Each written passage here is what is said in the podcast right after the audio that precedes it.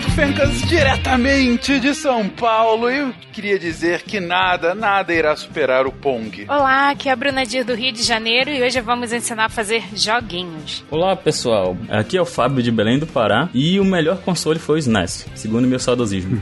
meu saudosismo concorda com o seu, Fábio. wala, wala! Aqui é o Pena do Jogando Offline. Ops, acho que eu estou no canal errado. E eu estou aqui para defender os board games. Olá, pessoas. Aqui é Gabriel Toski, diretamente de São Carlos, São Paulo. E contas os gatos começam com cinco vidas, eu começo com três e dois continuam. De Gaspar Santa Catarina, que é Marcelo Guaxinim, A, B, A, C, A, B, B. A, B, A, C, A, B, B. Cara, isso era de vários jogos, não era só de um. Não, é de um específico. Ah, eu sei qual é. E é o nome de uma banda agora. Mortal Kombat. Sangue no Mortal Kombat do Mega. Ah, boa. Eu gostava daquele cima, cima, baixo, baixo, esquerda, direita, esquerda, direita, A, B, select, start. Quem que BA start. ah, tá. Esse é o Konami Code. BA, BA, é verdade. BA, Konami Code, esse é clássico. Você está ouvindo o SciCast, porque a ciência tem que ser divertida.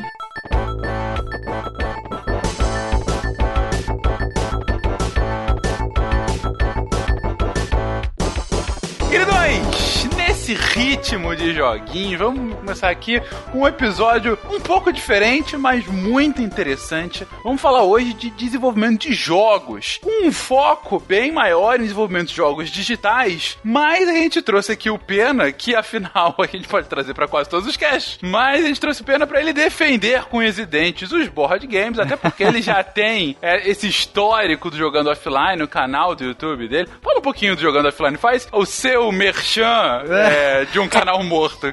Então, não, meu canal já, já faz alguns anos que a gente não, não, não, continua ele. Era eu mais um, mais um pessoal, a gente falava sobre board games, a gente fazia resenhas de jogos de tabuleiro. E só que a gente fazia de um jeito bem humorado e depois foi escalando. Então a gente começou a usar umas fantasias e aí, na verdade, a gente meio que despirocou no canal. Então, se você quiser me assistir usando umas fantasias meio loucas, tem inclusive tem um curta-metragem que a gente fez em homenagem ao Zombicide, que é um, é um jogo de tabuleiro. Quem gosta de Zombicide vai adorar assistir, chama Apocalipse Zombicida. Esse sim, recomendo muito que vocês assistam. Eu estou no papel da, da noiva do Kill Bill, fazendo o papel de Beatrix Kiddo, com peruca e tudo. Então, recomendo. O dia, o dia que tiver Funcos do SciCast, vai ter um Funko do Pena de Kill Bill. É isso que eu quero.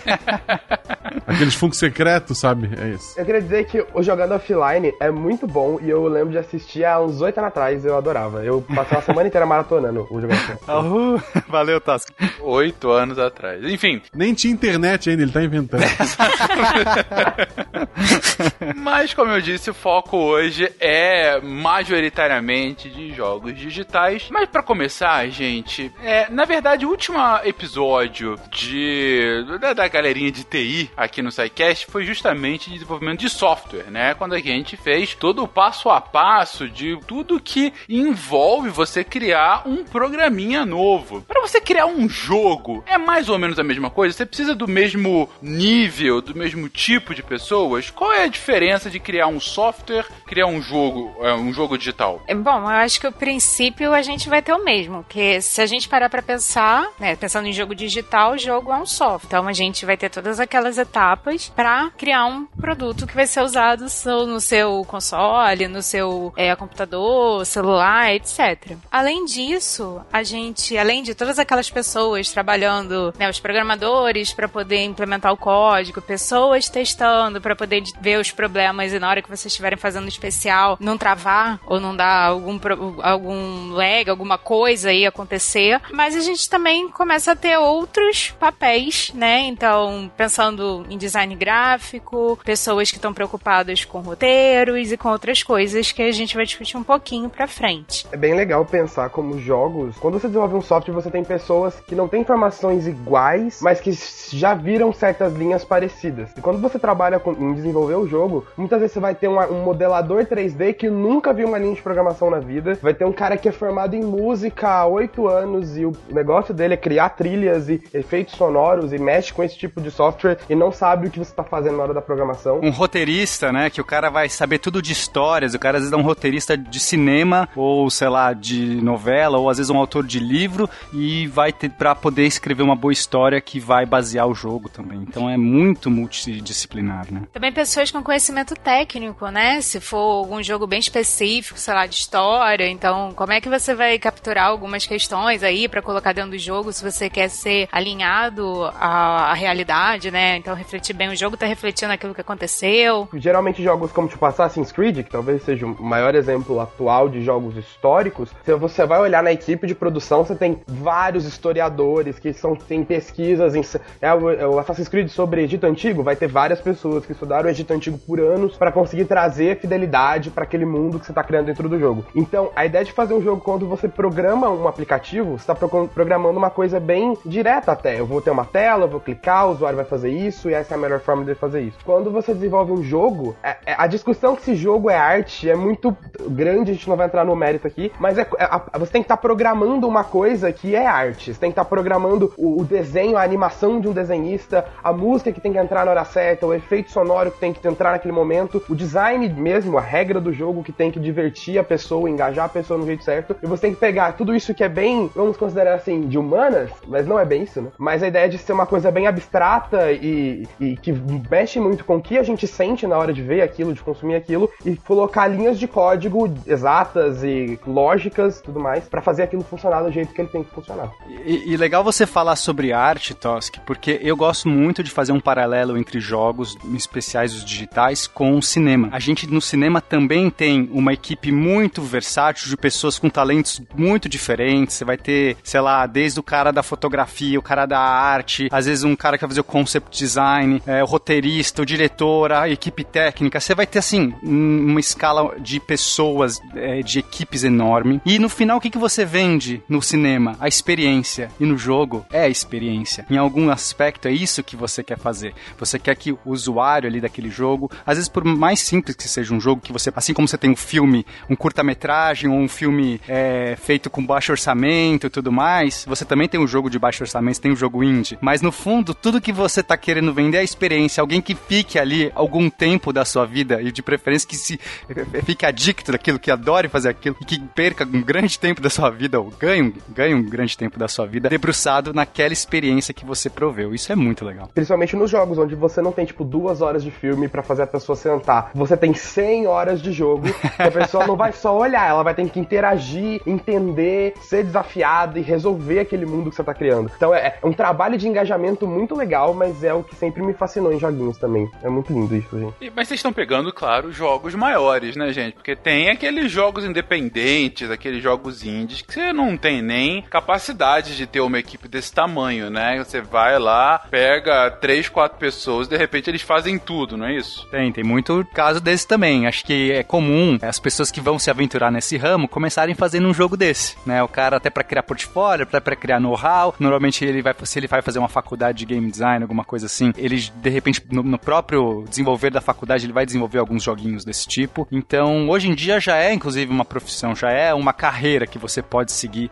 de trabalhar com jogos, né? E a grande maioria dos jogos, sem dúvida, são esses jogos é, pequenos, indies e menos do que indies, né? Sei lá, são jogos é, experimentais, coisas assim. Mas eventualmente o sonho ou a ambição dessas pessoas é chegar numa grande produção, eu imagino. É, muitas vezes essas pessoas formam grupos, né, pra entrar em contato, desenvolver jogos, compartilhar o conhecimento, né? Aí forma uma boa comunidade em torno disso, né? Em torno dessa vontade de desenvolver um jogo próprio, né? E lançar isso no, no mercado, né? Nem que seja um jogo pequeno, mas que eles consigam é, desenvolver algo que próprio que eles gostam, né? Com temática que seja interessante para eles. Mas é legal falar, tipo, que a, o tamanho de uma equipe não necessariamente leva a qualidade do seu jogo. Obviamente existem padrões diferentes de qualidade. Então você tem um novo jogo do Mario feito pela Nintendo, um novo GTA, um novo Call of Duty feito por uma equipe de 300 pessoas por dois anos. Você espera um patamar de qualidade absurdo. Mas você tem, por exemplo, jogos feitos por, tipo, poucas pessoas, ou às vezes por uma pessoa só, o cara fez tudo e vira um clássico cult. Você tem, tipo, Cave Story, se você não jogou, jogue. É um, é um jogo de plataforma, hoje, que já tá, existe já faz uns 12 anos, sei lá, faz muito tempo, e que muita gente gosta, já foi relançado várias vezes, e um cara só, a versão original, ele fez gráfico, música, som, programação, design, história. Undertale é um exemplo mais recente disso, que foi um cara também que pegou e criou um jogo todo subversivo e que conquistou muita gente. Então, às vezes, jogos indies, por ter uma equipe menor, é, você tem mais gente podendo experimentar coisas novas para surgir coisas novas dali. Então, acho que cada vez mais a cena indie de jogos se mostra como um lugar onde as pessoas experimentam mais e novas ideias vêm tomando o mundo no geral, assim, bem legal. Um, um exemplo disso é o que aconteceu com o Narbacular Drop. Foi um, um jogo que, bem indie, que a galera tinha inventado um sistema de portais que você conseguia colocar um portal numa parede, um outro portal na outra, e você atravessava um portal de uma parede e passava na outra. E aí a Valve, quando viu esse jogo, né, o jogo tava bem inacabado, assim, ainda bem prototipão, resolveu comprar os direitos, comprar não só os direitos, comprou a equipe inteira. O, todos os desenvolvedores é, contratou a galera toda e colocou lá à disposição da Valve, e aí eles resolveram montar um jogo meio que também era assim, sempre muita pretensão, apenas pra, olha, a ideia é boa, a gente não sabe se vai virar, vamos, vamos desenvolver isso aqui num jogo, colocar uma temática meio sci-fi por trás, muito interessante, com um certo é, é, local laboratório que testava alguns, algumas pessoas como cobaias e tinha um, um robô meio doido por trás. E aí virou o sucesso de Portal. Só que o Portal, quando foi lançado, né, para quem conhece, gosta de jogos, jogue Portal, desculpa, vai, vai ler sobre Portal, que é, uma, é um, um, jogo muito, muito legal, acho que recomendo aí pra todo mundo. E aí, quando eles lançaram o Portal, eles colocaram o Portal meio no, é, junto com vários outros jogos. Era, se eu não me engano, era o Orange Box. Você comprava um pacotão de jogos e vinha ele no meio. Era assim, empurramos aí, né, vai que rola. E o Portal virou é uma febre, assim, era tão bom e é, todo o ambiente que eles criaram, a temática muito bem intrincada, muito bem desenvolvida com a história, com o tema portal, que é essa coisa de você poder, são puzzles que você tem que resolver atirando portais na parede, que virou um jogo e depois é, que era também um jogo indie. Então, olha só, eles compraram um jogo muito indie, transformaram num jogo indie dentro de uma empresa grande e depois esse jogo indie acabou virando uma franquia grande, uma franquia, não vou dizer de, um, de um, proporções de um grande jogo, mas se tornou muito maior do que eles imaginavam. Então dá para você ver também essa, essa, como essa transição do jogo indie até para um jogo com um foco maior, com um público maior. Na real, o Nabácula Drop não é tipo um jogo indie, era tipo o TCC dos caras. era muito mais simples, né? Isso é comum em escolas de jogos nos Estados Unidos, tipo, eles têm várias escolas muito renomadas lá, tem a Digipen, a SCAD, de que tem cursos muito fortes de game design. Chega um dia o cara, por exemplo, da Valve, que foi o caso, e chegou o cara lá e falou, no dia da apresentação do TCC, e tipo, tinha o cara de uma das maiores empresas de jogos da sua época, assim, ele olhando o seu TCC lá, e ele te contrata no final, e você faz os jogos mais cultuados do, do da década de 2000. É, tem muitos estudantes, né, que resolvem utilizar o TCC para desenvolver um jogo próprio, com uma ideia própria, assim. Tem, na faculdade que eu trabalho, é, de vez em quando, vira e mexe, aparece um aluno querendo desenvolver um jogo no TCC. É bem interessante isso. Agora, tem um outro viés, só pra né, concluir essa ideia dos indies, tem outro viés por trás dos jogos indies, que tem muita gente, hoje em dia, hoje em dia tá crescendo bastante o público pro jogo indie, que deixou de achar que o jogo indie é só um jogo com baixo orçamento mal acabado, e, e tá, tá virando um culto por trás. Então tem muita gente que busca os jogos indies e muitos desenvolvedores que querem fazer jogos indies, não querem ir para as grandes produções, fazer jogos maiores, ou que você tenha que ter um comprometimento em relação a um patrocinador, um produtor, alguma coisa assim, porque eles entendem que o jogo indie dá uma liberdade que você não tem nos outros lugares. Então também é um culto, é um ambiente mais propício para você ver novas ideias surgindo, meio que fora da caixa, meio sem compromisso com uma venda, né? Ou seja, você se liberta um pouco da questão do dinheiro. Ainda tem, obviamente, né? Você não pode se libertar completamente, mas você vê um grau de liberdade artística maior por trás dos jogos indies. Bom, mas seja indie, seja um jogo AAA, enfim, independente do jogo, tem um processo, tem uma mecânica, tem um design que é necessário para que esse jogo se mantenha. E é esse o ponto principal do cast de hoje. Falar um pouquinho sobre o game design, afinal, o que, que é um game design, o que, que fazem os game designers, e a gente tem aqui um próprio game designer entre nós, nosso querido Gabriel, que pode falar em primeira mão sobre o que, que ele estuda, o que, que de fato se faz, como que o game designer ele atua. E também aí eu vou o tempo todo pedir pro Pena tentar fazer o paralelo mostrando como que essas mecânicas de jogo podem funcionar de forma análoga também em jogos offline, board games ou outros jogos não necessariamente de jogos digitais. Gabriel, o que, que faz um game designer? O game designer, quando a gente olha um jogo, e às vezes é, por exemplo, o que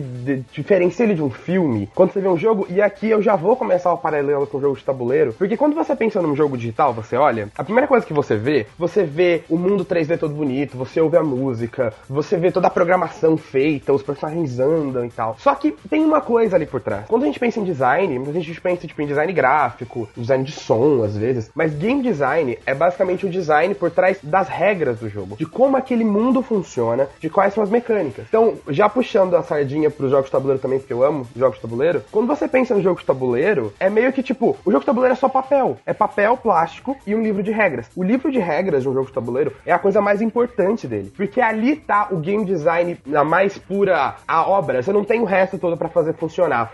Seguindo aquele livro, aquele conjunto de regras, você consegue se divertir com um monte de pedaço de papel. E isso é incrível. E quando você passa isso pro mundo digital, você começa a usar todo o aparato tecnológico que você tem na sua mão. Então, os mundos 3D, a tecnologia, a arte, a música, a programação em si, você poder programar e interagir com a tela de, pro controle, teclado, mouse, e criar regras nesse mundo, mecânicas, níveis que façam sentido e divirtam a pessoa. O game designer é a pe- os game designers, geralmente, depende muito do, do nível do projeto, como a gente tava falando antes, mas é, é o cara responsável, a pessoa responsável pra pensar nisso. Ela não vai pensar, ela vai pensar um pouquinho em tudo, mas principalmente o que é o jogo de verdade. O que esse jogo faz? Ele é um jogo de corrida que você pode jogar cascos de banana nas pessoas? Ele é um jogo de RPG que é uma aventura espacial que você pode explorar planetas? Ele é um jogo de fazendinha que você vai cuidar da sua fazenda e vai ordenhar vacas e vender esse leite depois? Isso é o que o game designer faz. E isso talvez é a parte mais importante, não mais a parte mais importante do jogo, porque sem o resto o jogo também não existe, mas é a parte às vezes que fica mais escondida e talvez seja muito mais essencial pra colar. Tá, então é aquela pessoa que tá preocupada em pensar um pouco em como que vai, é, o jogo vai ser, né? Então, antes dele realmente existir. Pensar em todas as questões que estão envolvidas ali naquele jogo para que aquele jogo faça sentido, possa ser jogado, não tenha é, buracos. Pensar um início, meio e fim, quais caminhos que vão seguir, como que essas coisas estão relacionadas. Perfeito. Se a gente fizesse uma analogia com a música, seria o trabalho do compositor, que ele vai escolher qual a escala que vai acontecer a música, ele vai efetivamente criar as notas musicais, ele vai criar essa melodia, mas não vai ser ele necessariamente que vai executar a- a- os instrumentos, vai ser ele que vai efetivamente criar todos os elementos para que a música chegue, masterizar, vai ser várias etapas até da, da- da partitura até o final, mas ele que estruturou a partitura, que é um rascunho, né? Muitas vezes quando a gente está fazendo o game design, vamos pegar agora um, pro, pro board game, que acho que fica mais claro, que é mais palpável, você vai fazer protótipos, então você vai ter cartas no jogo, sei lá, você,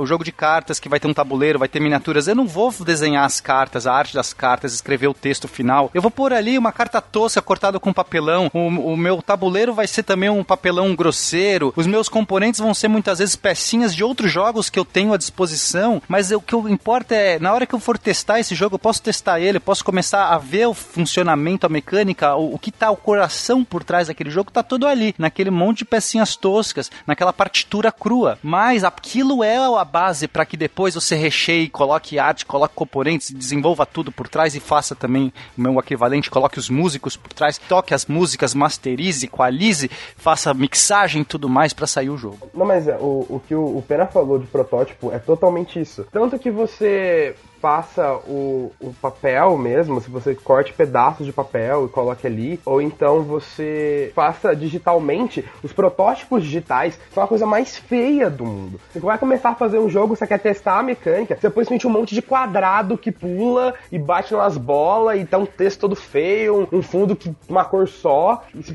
você tem curiosidade, procure depois de ouvir o cast. Vai no YouTube, procura sobre fases beta, protótipos de jogos que você gosta. Minecraft.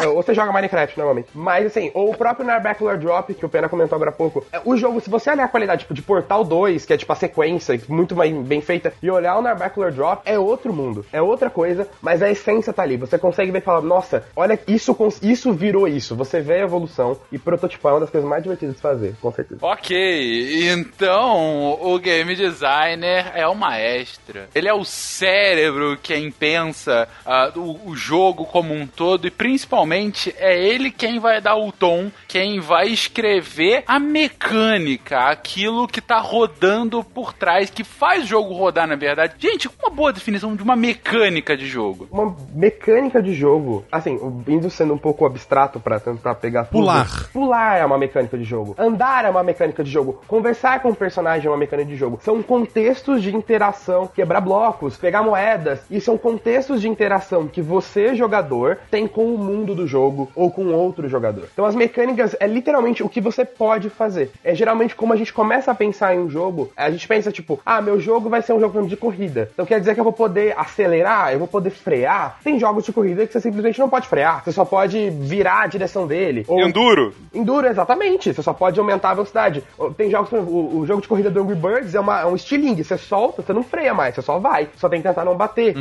e aí, além disso, você vai, você vai poder customizar seu carro, você vai poder pintar ele, você vai poder ter mais de um carro. Todo, todos esses pontos de interação que você tem entre o jogador e o jogo são as mecânicas. Jogos de tabuleiro tem isso, eu acho que o Pena pode até falar melhor sobre isso. Sim, então, a gente tem é, desde mecânicas muito simples e rudimentares. Aliás, não gosto de usar a palavra rudimentar que parece que é depreciativo. É são simples mesmo, né? Simples, é. O xadrez. O xadrez é um jogo de turnos, ou seja, cada um só age no seu turno, não é de. de você não pode agir em conjunto, né? Não é de tempo real. É, e no seu turno você apenas pode mexer uma peça. E você tem regras como aquela peça mo- move. Isso é a mecânica básica do xadrez. Aí, aí você vai tendo submecânica, você vai destrinchando essas mecânicas. Então, quais são as regras de cada, do mover de cada peça? Opa, então a torre anda na horizontal e na vertical, não sei o que, anda assim. E, e ali você criou todas as regras, o funcionamento, as engrenagens que regem aquele jogo. Nos jogos de tabuleiro moderno, a gente tem também mecânicas, é, algumas são já clássicas, né? Então a gente vai ter, lá, alocação de trabalhadores. Então tem vários jogos em que você tem certos trabalhadores, certos peões, certos bonequinhos, seja lá o que for recursos à sua disposição, que você vai colocar ele num lugar no tabuleiro e quando você faz isso, você executa uma certa ação no tabuleiro. E esses lugares para você colocar, eles são luga- lugares restritos. Então você tem uma competição entre os jogadores para alocar os seus tra- trabalhadores. Você tem, sei lá, outras mecânicas de domínio de área. Então o objetivo é você conseguir controlar uma certa área e impedir que outros jogadores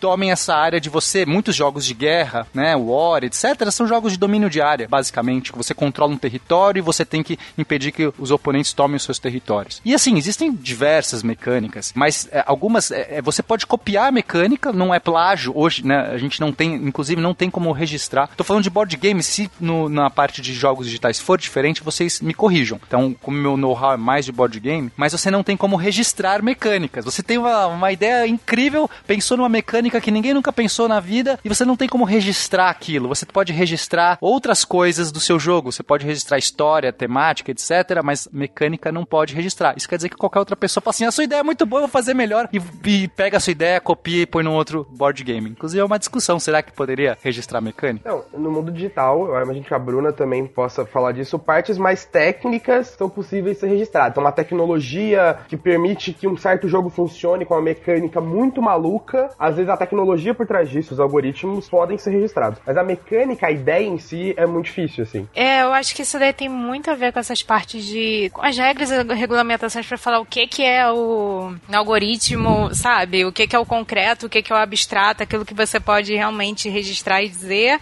e o que não. É, eu, eu não posso registrar o pulo, mas eu posso registrar o cálculo da física que está sendo executada ali por trás daquele programa. É, é, é meio como se fosse isso, assim. Tipo, imagina que você é o personagem ele dá um pulo. Por exemplo, você tem, por exemplo, um, um jeito de usar um controle específico de movimento pra dar o pulo numa certa velocidade. Isso geralmente é registrado. Então, tipo, quando a Nintendo lançou o Wii, por exemplo, né, o- os, os controles de movimento, vocês já devem ter visto, jogar boliche e tal, é, o, o- o controle do Wii, o Wii Remote, é registrado. Pelo menos deve estar registrado em algum lugar. Aí as outras empresas que foram fazer coisas parecidas usaram tecnologias diferentes. Mas a ideia de você ter um controle de videogame, como se fosse um controle remoto, pra você segurar daquela forma interagir com o usuário de certa forma, é, é muito genérica pra ser registrado, entendeu? São soluções de design que não são muito fáceis de registrar porque elas são coisas realmente muito abstratas, assim. E aí você resume o desenvolvimento de anos da Nintendo para um para poder jogar boliche. É isso mesmo, né, Gabriel? Eu quebrei uma lâmpada jogando, acho que vôlei com isso.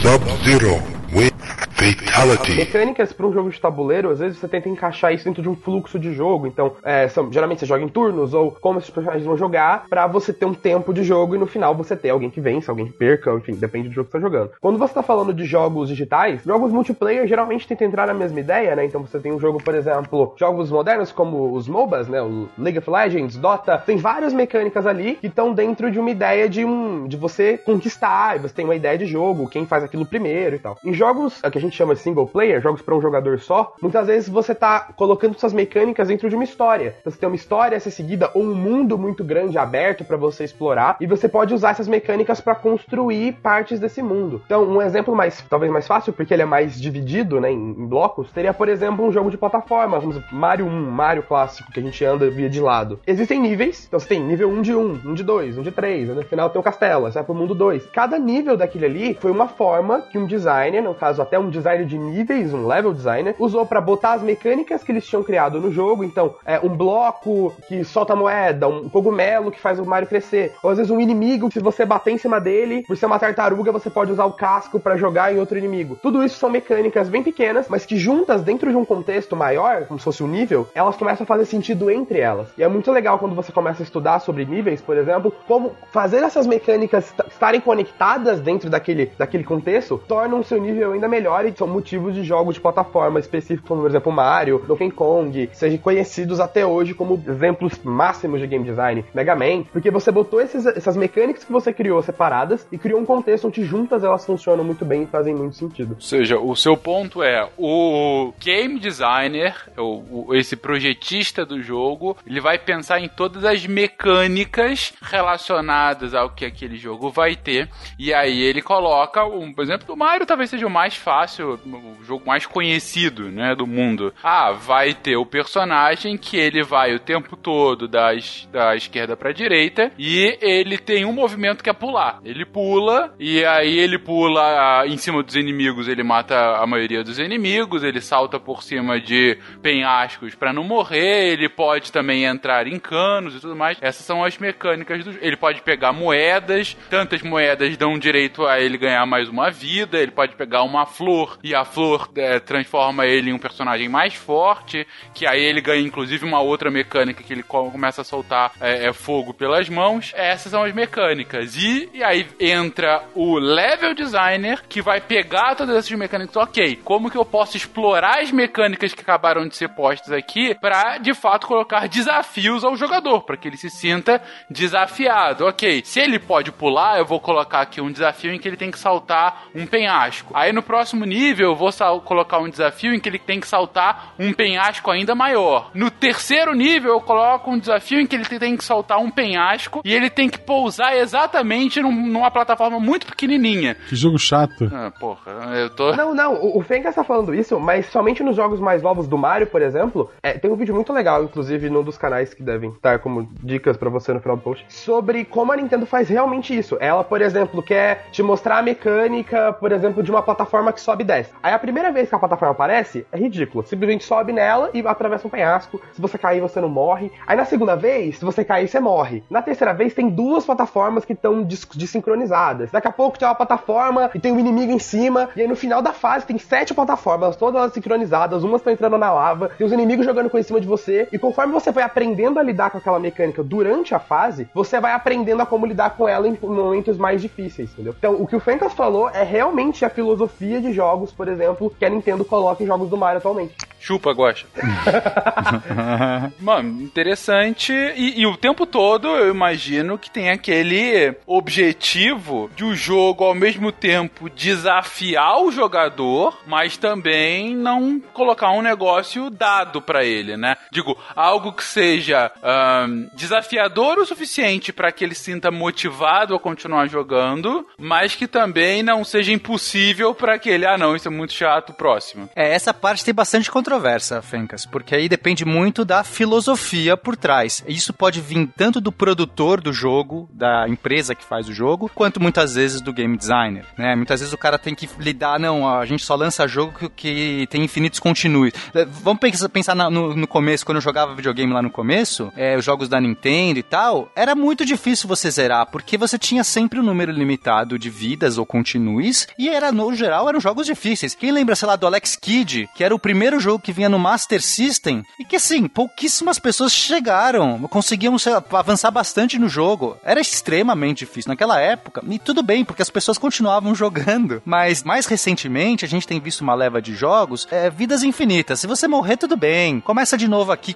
perde um pouquinho, perde um recurso, mas tá tudo bem. Você não vai ter que começar o jogo de novo, porque isso é extremamente frustrante. Então, na verdade, é como que é a curva da frustração e da recompensa? Porque uma coisa tá oposta à outra. Um jogo que é extremamente fácil, ele é, não frustra você, mas não te recompensa em nada. Não tem como. E isso é muito de filosofia e tem muita gente se é, mudando isso. Então, é, aquele jogo que foi lançado, Cuphead, ele retornou a, a, a, uma filosofia antiga de jogos extremamente difíceis. O Dark Souls é um exemplo dos últimos anos também, de ser um jogo conhecido por ser muito difícil e as pessoas jogam até não sabe se leu Deus mais quando, porque ele é muito difícil, eles vão conseguir passar daquilo. Ao mesmo tempo que eu olho para Dark Souls, eu falo, não.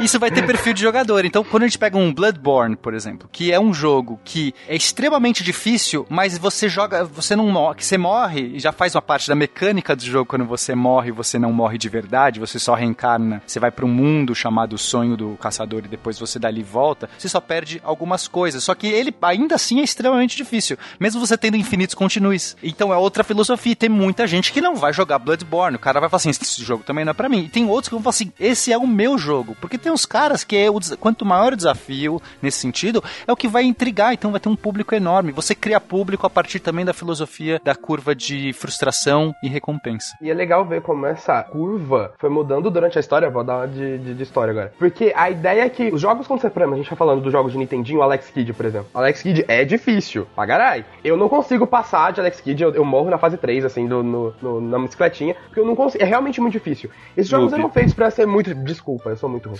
Mas quando você faz jogos muito difíceis, naquela época esses jogos difíceis eram muito feitos, porque o cartucho que vinha pro Master System, pro Nintendinho, pro Super Nintendo, tinha 4 KB de tamanho.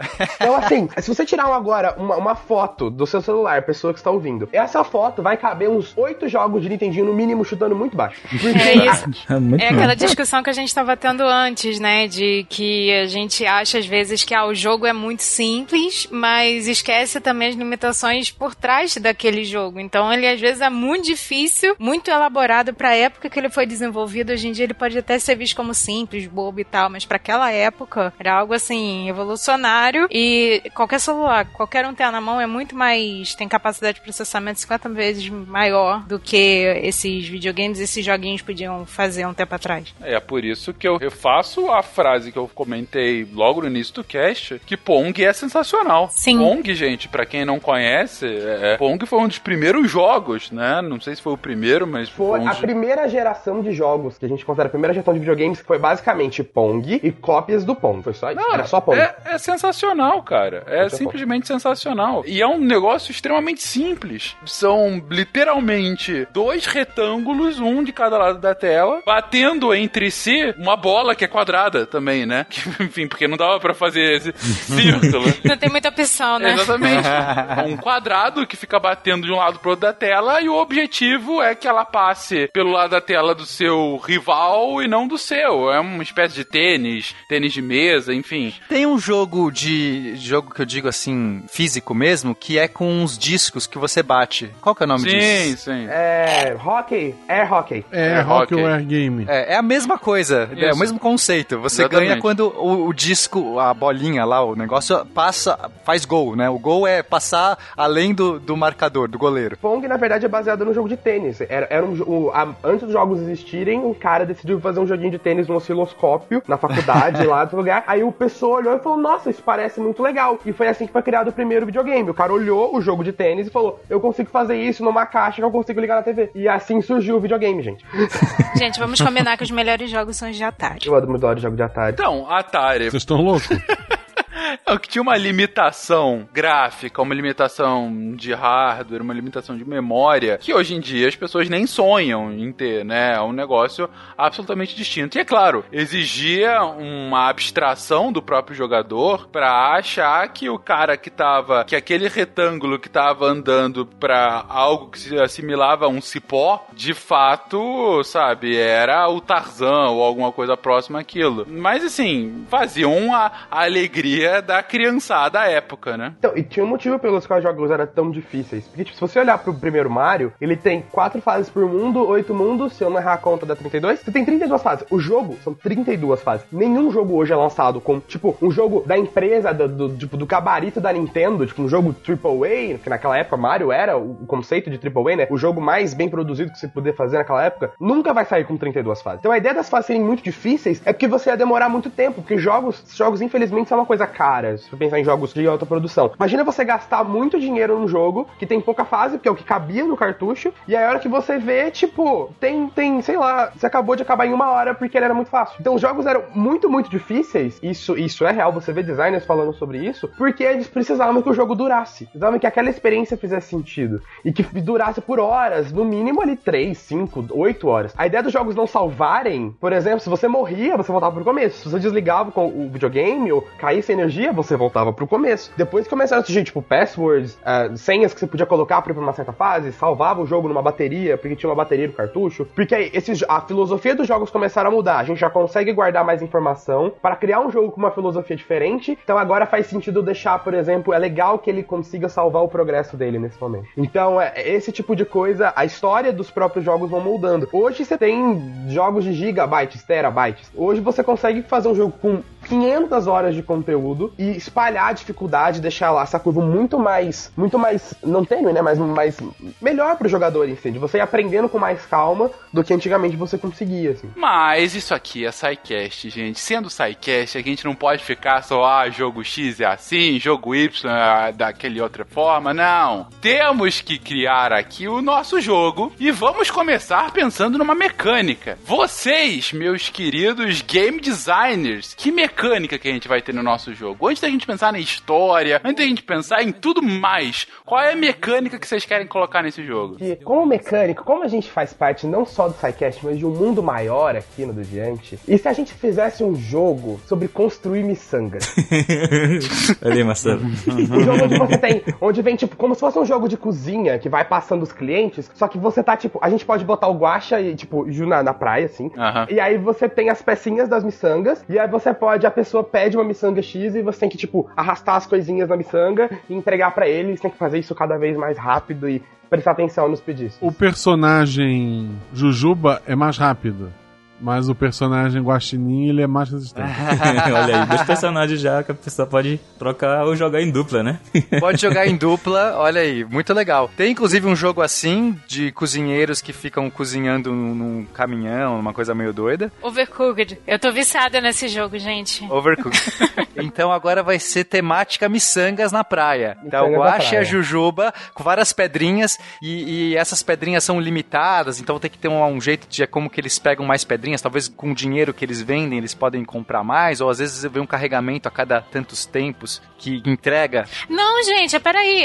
Se A gente tá na praia e a gente tá pensando em miçanguinhas, de repente, as on- dependendo, as ondas do mar vem trazendo mais conchinhas. Olha, Isso, perfeito, as conchinhas aparecem meio aleatórias. Oh, eu, eu- eu vou jogar um tipo de mecânica. Existe uma coisa em game design que se chama jogabilidade assimétrica. A ideia é que, tipo, dois jogadores jogam juntos, mas eles não fazem as mesmas ações. A gente podia fazer o seguinte: um jogador é a Jujuba na praia pegando as conchinhas, então o jogador anda pela praia, e ele tem que. E aí o outro jogador é o Guacha, que fica montando as miçangas. Então um, um jogador fica pegando, andando pela praia, pegando as conchinhas que aparecem, pega as conchinhas certas, leva um ponto, e aí o Guacha, e aí o jogador que é o Guacha pega e monta a miçanga, entendeu? E entrega. E olha só, os clientes, os clientes vão vindo numa fila. E o Guaxa tem que olhar a cara dos clientes e já ir falando pra Jujuba que tipo de miçanga ele acha que aquele cliente vai querer. Porque se ela tem que recolher o melhor conjunto de miçangas pra ele fazer a melhor miçanga pra aquela pessoa. É, a gente define a pontuação que é de acordo com a preferência do cara, se ele gostou ou não, né? Exato. A, a gente pode pôr um DLC que tem uma estante mais alta e dá pra jogar com o. Obrigado, Guacho.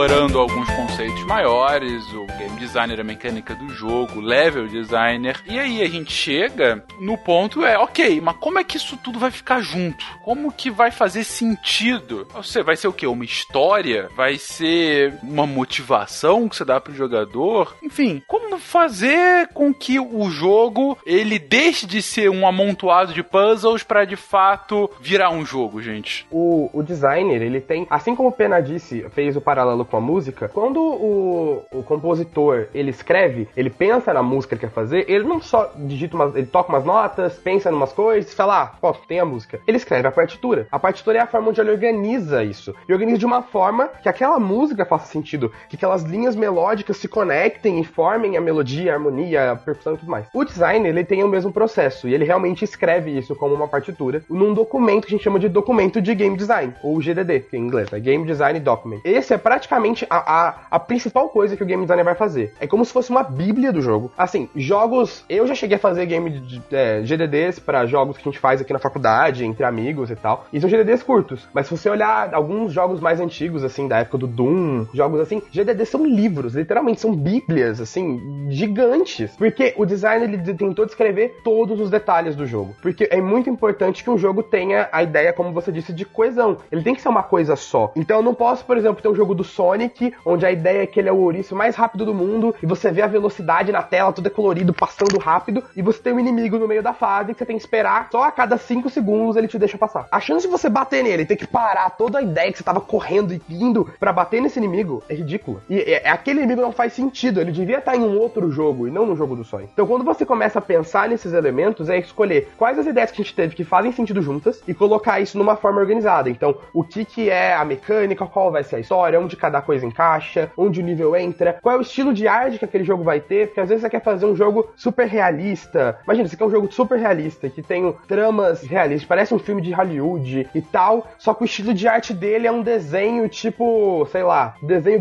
Gummy Bears da vida, sabe? DuckTales, um desenho antigo desenhado. A não ser que você consiga encaixar essas coisas muito bem, e existem jogos que encaixam coisas que não pareciam que iam fazer sentido juntas, mas fazem, o seu jogo vai ficar muito estranho. Vai parecer que são duas coisas diferentes. A história, que é uma coisa, e o jogo que você tá vendo é outra. Então, a ideia de um game, de um, de um documento de game design, não é só definir isso, mas como você vai ter muita gente diferente trabalhando com ideias diferentes, com know-how diferentes, com backgrounds diferentes, com formações diferentes, essas pessoas têm que juntas fazer um jogo que pareça uma coisa só. A arte tem que fazer sentido com a música, tem que fazer sentido com a mecânica, com a programação, tudo isso no final, você não vai ver separado. A gente que produz jogos às vezes vê muito isso separado. A arte tá pronta, a música tá pronta. Pô, mas será que tudo isso junto fica um nível legal? Eu tenho um jogo legal? E é isso, isso é o principal motivo de existir um GDD, existir essa bíblia. É realmente manter todo mundo na mesma linha, no mesmo fazendo um jogo só e não vários jogos estranhos que não vão se combinar depois. É, dá uma coerência pro jogo, né, como um todo. Exato. Esse sentido de coesão, que tudo se encaixa perfeitamente numa ideia que alguém pensou, né, arquitetou por trás de tudo isso. E uma pergunta, então, uh, em geral, os jogos, eles primeiro vão pensar de fato na mecânica, depois fazem essa coesão e não o contrário? Ah, não, eu tenho uma história muito boa, será que a gente consegue colocar uma mecânica bacana aqui? Olha, do ponto de vista dos jogos de tabuleiro, tem vários jeitos de você iniciar. Você pode começar com uma ideia do tema, quero fazer um jogo de aventura medieval, pô, tô inspirado, quero ter uns personagens aqui, não sei o que. Pai, e agora qual vai ser a mecânica? Como é que eles vão realmente funcionar? Você pode começar com uma mecânica, nossa, eu tive uma ideia genial aqui, poxa, imagina um jogo em que, sei lá, os dados são usados, na verdade, como peças de um, de um tabuleiro que vai se montando e você, o valor que se rola pro dado, na verdade, sei lá, criei uma mecânica louca. Ok, mas agora eu quero, poxa, essa mecânica não seria legal ter um tema por trás para que quando as pessoas olhassem isso, que pode ser, de repente, é o castelos. São castelos que vão sendo construídos com próprios dados, isso é uma batalha entre reinos. Então, você pode vir de qualquer ponto. Na verdade, uma música pode ser uma ideia para um jogo. É, nesse sentido, tem muita. É como qualquer coisa, né? Você fazer um filme, você vai fazer um, uma música, qualquer coisa assim. Às vezes, a inspiração, o primeiro elemento pode ser meio qualquer coisa. É comum, sim, a pessoa já ter uma ideia de mecânica, muitas vezes, e, e partir disso. Mas também é muito comum a pessoa, às vezes, já ter uma história por começar a ter um insight de uma história e ou ver alguma coisa, sei lá, alguma um filme, assiste um filme e fala, isso ficaria muito legal no videogame. Como que a gente vai, vai fazer? E eu não posso falar diferente para jogos digitais. Você pode começar de muitos lugares e devo dizer que isso vem muito da pessoa, do designer ou da pessoa que teve a ideia, assim. A gente faz maratonas, que são game jams, são maratonas de fazer jogos em curto tempo. E a gente começa a discutir, eu, eu particularmente sou a pessoa que sempre sempre penso na mecânica primeiro. O game design na mecânica sempre me fascina e eu penso na mecânica e eu começo a desenhar uns quadrados com as letras que não tem sentido entre si, só pra eu tentar entender minha ideia. E aí tem amigos meus que olham pra tipo, mas o que, que é isso? O que, que é esse quadrado? Esse quadrado é um castelo? Ele é uma nave? Porque para eles é muito mais fácil pensar num tema e, e numa ideia, tipo, de, um, de, uma coisa que tá acontecendo para sair da mecânica dali. E você pode ver jogos que são lançados comercialmente, por exemplo, você vai ter. Tem jogos que você olha e que tem uma história fantástica, um jeito de tratar aquele tema muito maluco, um jeito, uma coisa visual muito bonita, mas se você olha pras mecânicas, são mecânicas conhecidas. Às vezes, assim, um jogo de RPG normal, que você anda, mata inimigo, sobe de nível, e é isso. Então, mecanicamente, ele não tem nada novo, ele não tem nada inovador, mas a forma com que ele faz o resto, a, a mecânica é o suporte para que essa história seja contada. Então, muitas vezes, alguns jogos, e ah, não sei se é porque, por exemplo, eu, a gente gosta de ver design e tal, a gente começa a olhar com isso mais, mais fundo quando a gente joga, mas eu convido você, ouvinte, a fazer isso também. Como você quando joga, você fala assim, eu acho que isso, eu acho que esse jogo deve ter começado pela mecânica, porque essa mecânica é muito diferente, ou essa história é muito diferente, a mecânica é bem normal, eu já joguei isso antes, mas o jeito, o que tá sendo contado aqui é muito diferente. Então, isso não só é vem de cada um, mas o produto final muda muito dependendo de por onde você começa ou o que você vai dando mais importância no meio do caminho, sabe? Uma coisa, Toshi, que a gente pode pensar, vê se tu me esclarece aí se pode ser algo desse tipo. Por exemplo, jogos como, por exemplo, Far Cry, que tem. Foram lançados vários jogos, por exemplo, Far Cry 1, 2, 3 e 4, né? Uh, eles herdam a mecânica do anterior, mecânica do jogo anterior, não é isso? E depois eles,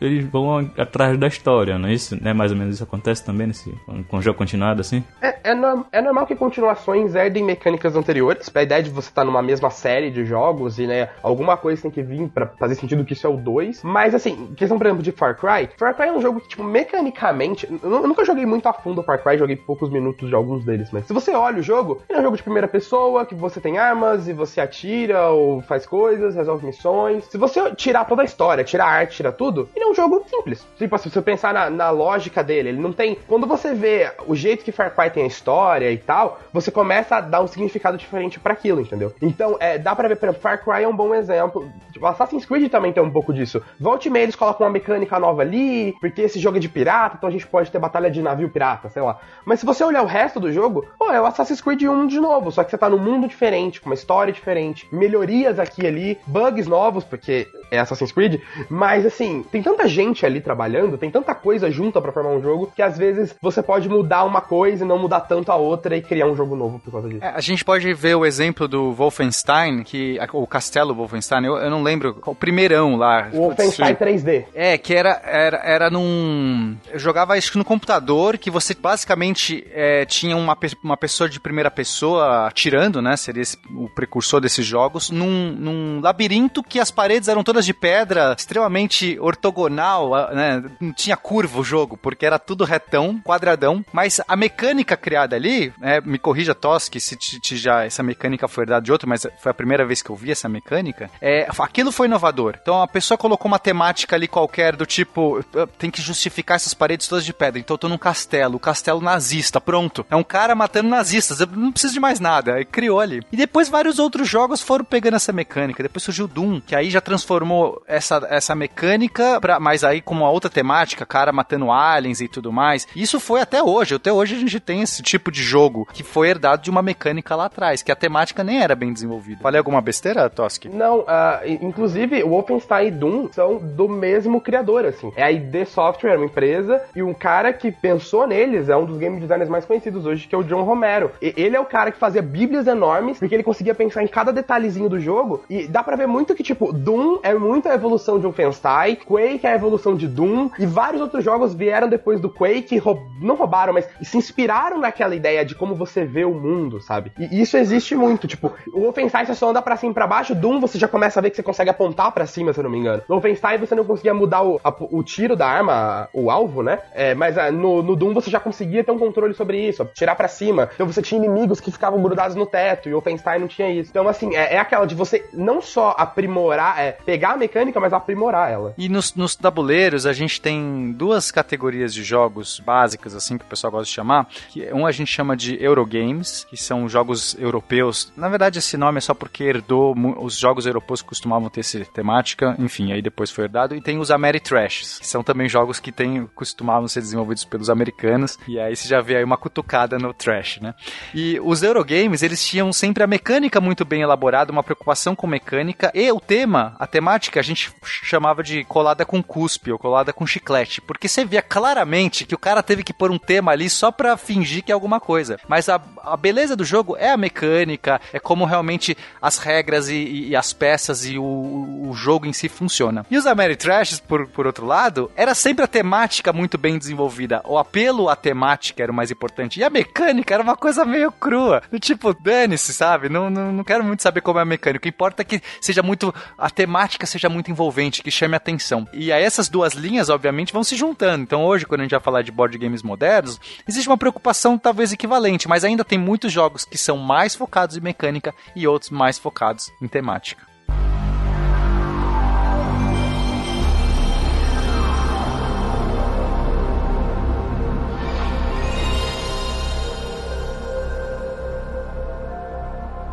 Mas ainda assim, estamos falando aqui de jogos digitais e é, tudo isso, todas as mecânicas, as fases, ah, mesmo um pouco da coesão, enfim, tudo isso vai ter que ser posto na lógica de uma programação, né? É, de como transportar a ideia dessas mecânicas para seja lá onde o jogador for jogar aquele jogo, seja num computador, em algum console específico, enfim. E aí, gente? O que, que, vocês vão podem me dizer aqui sobre a programação para fazer, para de fato tornar factível esses jogos? A ideia é de você programar um jogo. Parece que a gente vai programar o jogo de uma vez. E quando a gente tava falando da, da época do Atari, às vezes do Nintendo Super Nintendo, a gente realmente programa, eles realmente programavam o jogo de uma vez, porque eram, você tinha tanta limitação técnica ali, você tinha mínimo do cartucho não cabia nada, o console não renderizava quase nada, e você precisava ser muito criativo para conseguir, você fazia um programador geralmente dava conta do recado. Como os jogos foram evoluindo, você começou a criar sistemas separados dentro de um jogo. Então, assim, assim como, por exemplo, o aplicativo tem,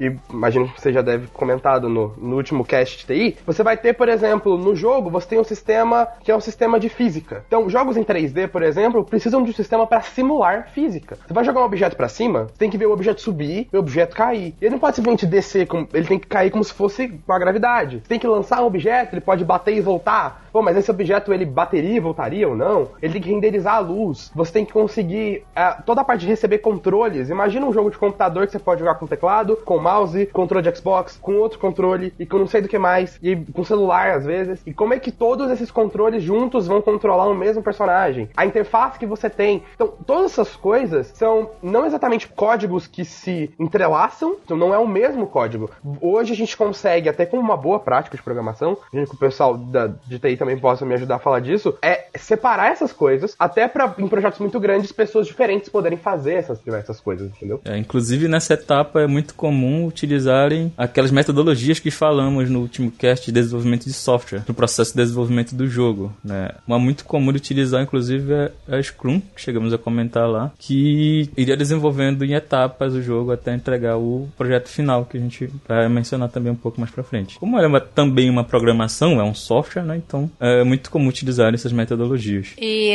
como eu sempre falo, né, galera de TI sempre é preguiçosa, tá? E também existem algumas, a gente pode reaproveitar coisas que estão prontas pra gente poder simular isso, né, para não ficar gastando tempo fazendo coisas que já estão prontas e que ajudariam de alguma forma algumas é, programações e implementações que a gente precisa fazer. Que é a ideia da gente começar a usar algumas engines para poder reaproveitar a programação existente para resolver algum problema que a gente tenha em um jogo específico. As engines são como se fossem bibliotecas de código. Hoje você tem engines que são, na verdade, programas mesmo. Então, são programas para fazer programas, programas para fazer jogos. Tem editores visuais e você tem uma, uma porrada de coisa para fazer, na verdade. Que te dá de mão para você, para um, pra um desenvolvedor, não precisar desenvolver tudo isso do zero. Então, tipo, um sistema de física é o mesmo para todos os jogos. Se você fizer ele personalizável o suficiente, você consegue usar ele mais de uma vez. Então, por que, que você, cada pessoa que for começar um jogo do zero vai fazer o seu próprio sistema de física. E mais do que isso, Toski, é, é uma questão de otimização também. Exatamente. Porque eu posso ter programado um, um sistema de física e fiz lá bibliotecas de física, mas de repente alguém dedicado a fazer o melhor, melhor programação com os, os comandos, os, os códigos mais otimizados para gerar gravidade, para fazer uma rotação tridimensional, para conseguir emular uma força, para fazer o impacto, para simular superfície de não sei o quê. Pô, de repente aquilo carrega muito mais rápido. Então é muito útil eu usar uma biblioteca que alguém desenvolveu, e até pagar para usar essa biblioteca, se aquilo tem um valor agregado, porque só para se desenvolver isso são às vezes anos e anos pra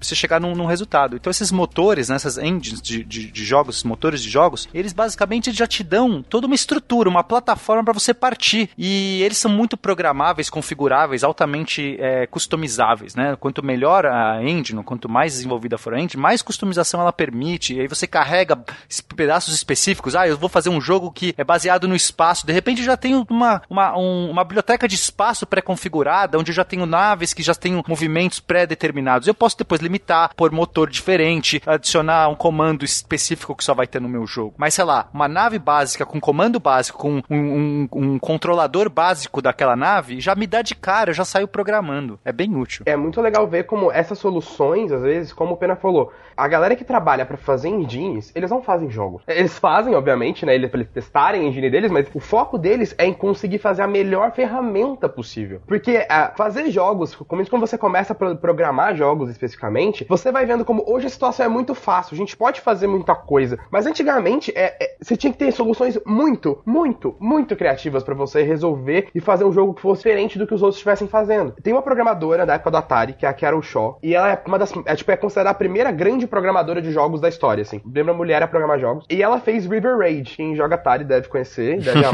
como eu. Melhor joguinho. Clássico. certeza. E a ideia do River Raid, uh, pra você que é novinho, mas mentira, é legal. É um jogo que você tem uma, uma nave entre vales de montanhas e você tem que tentar conseguir passar o maior, mais tempo possível dentro desse, dessa vale sem ser morto. Você tem, você tem que carregar o seu o tanque de, combustível e tentar ficar o maior tempo possível dentro desse vale dirigindo. E o muito louco, se você for olhar pra River Raid, ele é um jogo como a gente vê hoje no celular, que ele é infinito, ele não acaba. Ele começa a se repetir depois de um certo momento, mas ele não acaba. E aí então, porque jogos até então da- de Atari, você tinha que guardar todo aquele mapa, todas aquelas instruções de o que, que ia aparecer na tela em cada momento, escritas. Então, agora vai aparecer tal coisa, depois vai aparecer outra, depois vai aparecer outra. O que a Carol Show fez, ela codificou cada bloco desse mapa em um número binário. Então, um número, ela conseguia pegar esses bits representam tal coisa, essa parte do número representa outra, essa parte representa outra. Beleza. Ela conseguiu codificar isso num número e ela criou um gerador de números aleatórios. Porque números aleatórios não são aleatórios de verdade na computação, né? Você tem um algoritmo que gera eles a partir de um certo, uma certa, de certas instruções. O que ela fez foi colocar, em vez dela gastar bytes e bytes de dados guardando o mapa inteiro do jogo, ela fez em muito, muito pouco espaço um gerador de números aleatórios que gerava os níveis na ordem que ela queria e ela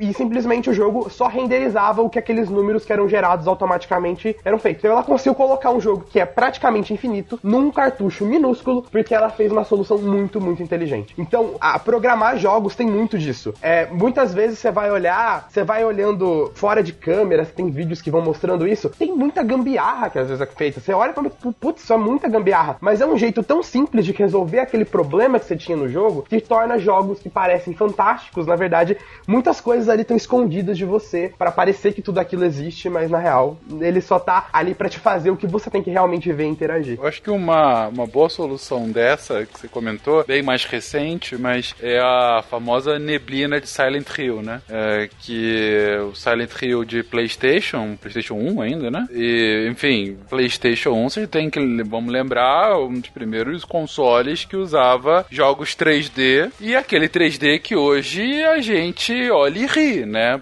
Enfim, um nível de detalhes que era o que era possível com o hardware da época. E quando você vai andando pelo mapa daquele jogo, ao que você vai andando, à sua volta está sendo renderizado o mundo, né? À sua volta. E a solução que eles deram foi colocar um- uma, uma névoa, uma névoa permanente, para que ao mesmo tempo você não precisasse renderizar tudo no momento uh, que o jogador tá vendo, porque você tá com um campo de, de visão muito mais limitado, né? Ou seja, você não precisa renderizar uh, 30 metros à sua frente, você precisa renderizar 5. Então isso economiza muito de processamento. Só que faz muito sentido com o jogo, com o, o tom de mistério, com o tom do, do suspense que tá relacionado com o jogo. Ou seja, foi uma solução extremamente inteligente para uma limitação técnica. Não só de programação, mas como de design também. É uma hora que o game designer tem que sentar com um time técnico e falar: Então, a gente não consegue renderizar o que você tá pedindo. Ele vai falar: Tá bom, então a gente vai fazer isso aqui. Ó. E boas ideias. O, o desenvolvimento de jogos é cheio de soluções criativas. Acho que é um dos motivos dele existir até hoje. O que mais existe são soluções muito inteligentes, que às vezes são super simples, mas são ideias tão boas que resolvem os problemas e criam jogos fantásticos. Isso também no cinema acontece muito. E eu gosto muito de falar que a limitação, ela é um estímulo para criatividade. Porque se alguém fala assim, cara, eu tenho dinheiro infinito, você faz o que você quiser. Fudeu, eu não consigo pensar em nada. Porque, é, tipo, ok, eu tenho tudo para fazer. Agora, não, é o seguinte, você só consegue fazer um negócio que só consegue visualizar até 3 metros de distância, é, a gente só consegue pôr cubos, não dá pôr formas esféricas nesse mundo, porque não renderiza. Daqui a pouco isso me dá um insight de, ok, pensei num mundo que só tem formas quadradas, é uma pessoa presa num labirinto. E você, a criatividade, ela vem porque você tem limitações. Então, muitas vezes, essas limitações de programação, técnicas, de renderização, seja lá o que for, elas são combustíveis para os próprios game designers. E muitas vezes, no meio de um processo de um jogo, o cara tem um insight para um outro jogo. Eu falo assim, cara, já que a gente está usando essa plataforma que tem essa restrição, vamos supor que o cara falou assim, olha, adoraria por uma neblina que resolvesse, mas nesse jogo não encaixa neblina. Mas já sei, vou pensar num outro que tudo tem a ver com neblina e vai ser muito legal. E aí surgem novas ideias. Um outro exemplo genial de, de limitação, Billie Jean, o clipe do, do, Michael Jackson, a ideia era quem vê o clipe, ele ia caminhar por um, uma calçada e os blocos iam todos acender. Só que deu problema elétrico e disseram, ó, oh, eu consigo acender só esses blocos aqui. Aí o Michael olhou quais eram os que acendiam e ele criou aqueles passos dele, dele pulando e dançando para ele só pisar naqueles que realmente acender. que foda. Sim, realmente foi muito foda. E uma coisa que o, você comentou quando estava falando de Silent Hill, e que é um dos, um dos grandes limitações que até hoje a gente tem, e que fica cada vez mais impressionante, é a ideia de que, tipo, quando você vê um filme de uma, de uma animação 3D, você vê, por exemplo, Toy Story, foi o primeiro grande longa de animação 3D e tal. Aquilo foi renderizado por computadores super potentes por horas e horas para gerar aquela imagem, aqueles pixels que passavam na tela do cinema. Agora, quando você tá falando de jogos, isso não tem um tempo de pré-processamento para te dar a sua imagem. Você tá interagindo na hora, qualquer coisa pode acontecer. Então tudo aquilo tem que ser renderizado em tempo real. E a renderização em tempo real foi sempre uma das grandes limitações e que a gente tá conseguindo qualidades absurdas hoje com a tecnologia, com o avanço de ciência de computação, de computação gráfica. Existe um jogo que foi lançado há pouco tempo, que é o Kingdom Hearts 3. É uma série de jogos da Disney com meio RPG, coisa de anime, enfim. E eles têm um mundo no novo jogo, um dos mundos era baseado em Toy Story. Você olha aquele negócio, ele tá mais bonito que o filme original, que tudo bem que o filme é de 98, mas assim, e aquilo você não tem renderizado em tempo real, na tela do seu monitor, você pode andar naquele mundo, você vê o Woody andando, o Buzz Lightyear andando, você fica tipo, é o filme e eu posso interagir com ele. Então, tanto que algumas engines hoje, por exemplo, a Unity, a Unity é uma das maiores engines, talvez a maior hoje, para desenvolvedores independentes. Eles viram o poder, eles estão focando muito no poder do desenvolvimento dessa renderização em tempo real para outras áreas. Então eles estão falando, tipo, com Disney para fazer curtas que são renderizados em tempo real. Assim, eu cheguei a ver uma apresentação da Unity com um dos evangelistas aqui na faculdade, que o cara tinha um filme que eles soltaram no YouTube, ele abriu um aplicativo, um programa em XZ, ele clicou, abriu, começou a tocar o filme, aí ele parou e começou a rodar a câmera e mostrar o que tinha em volta.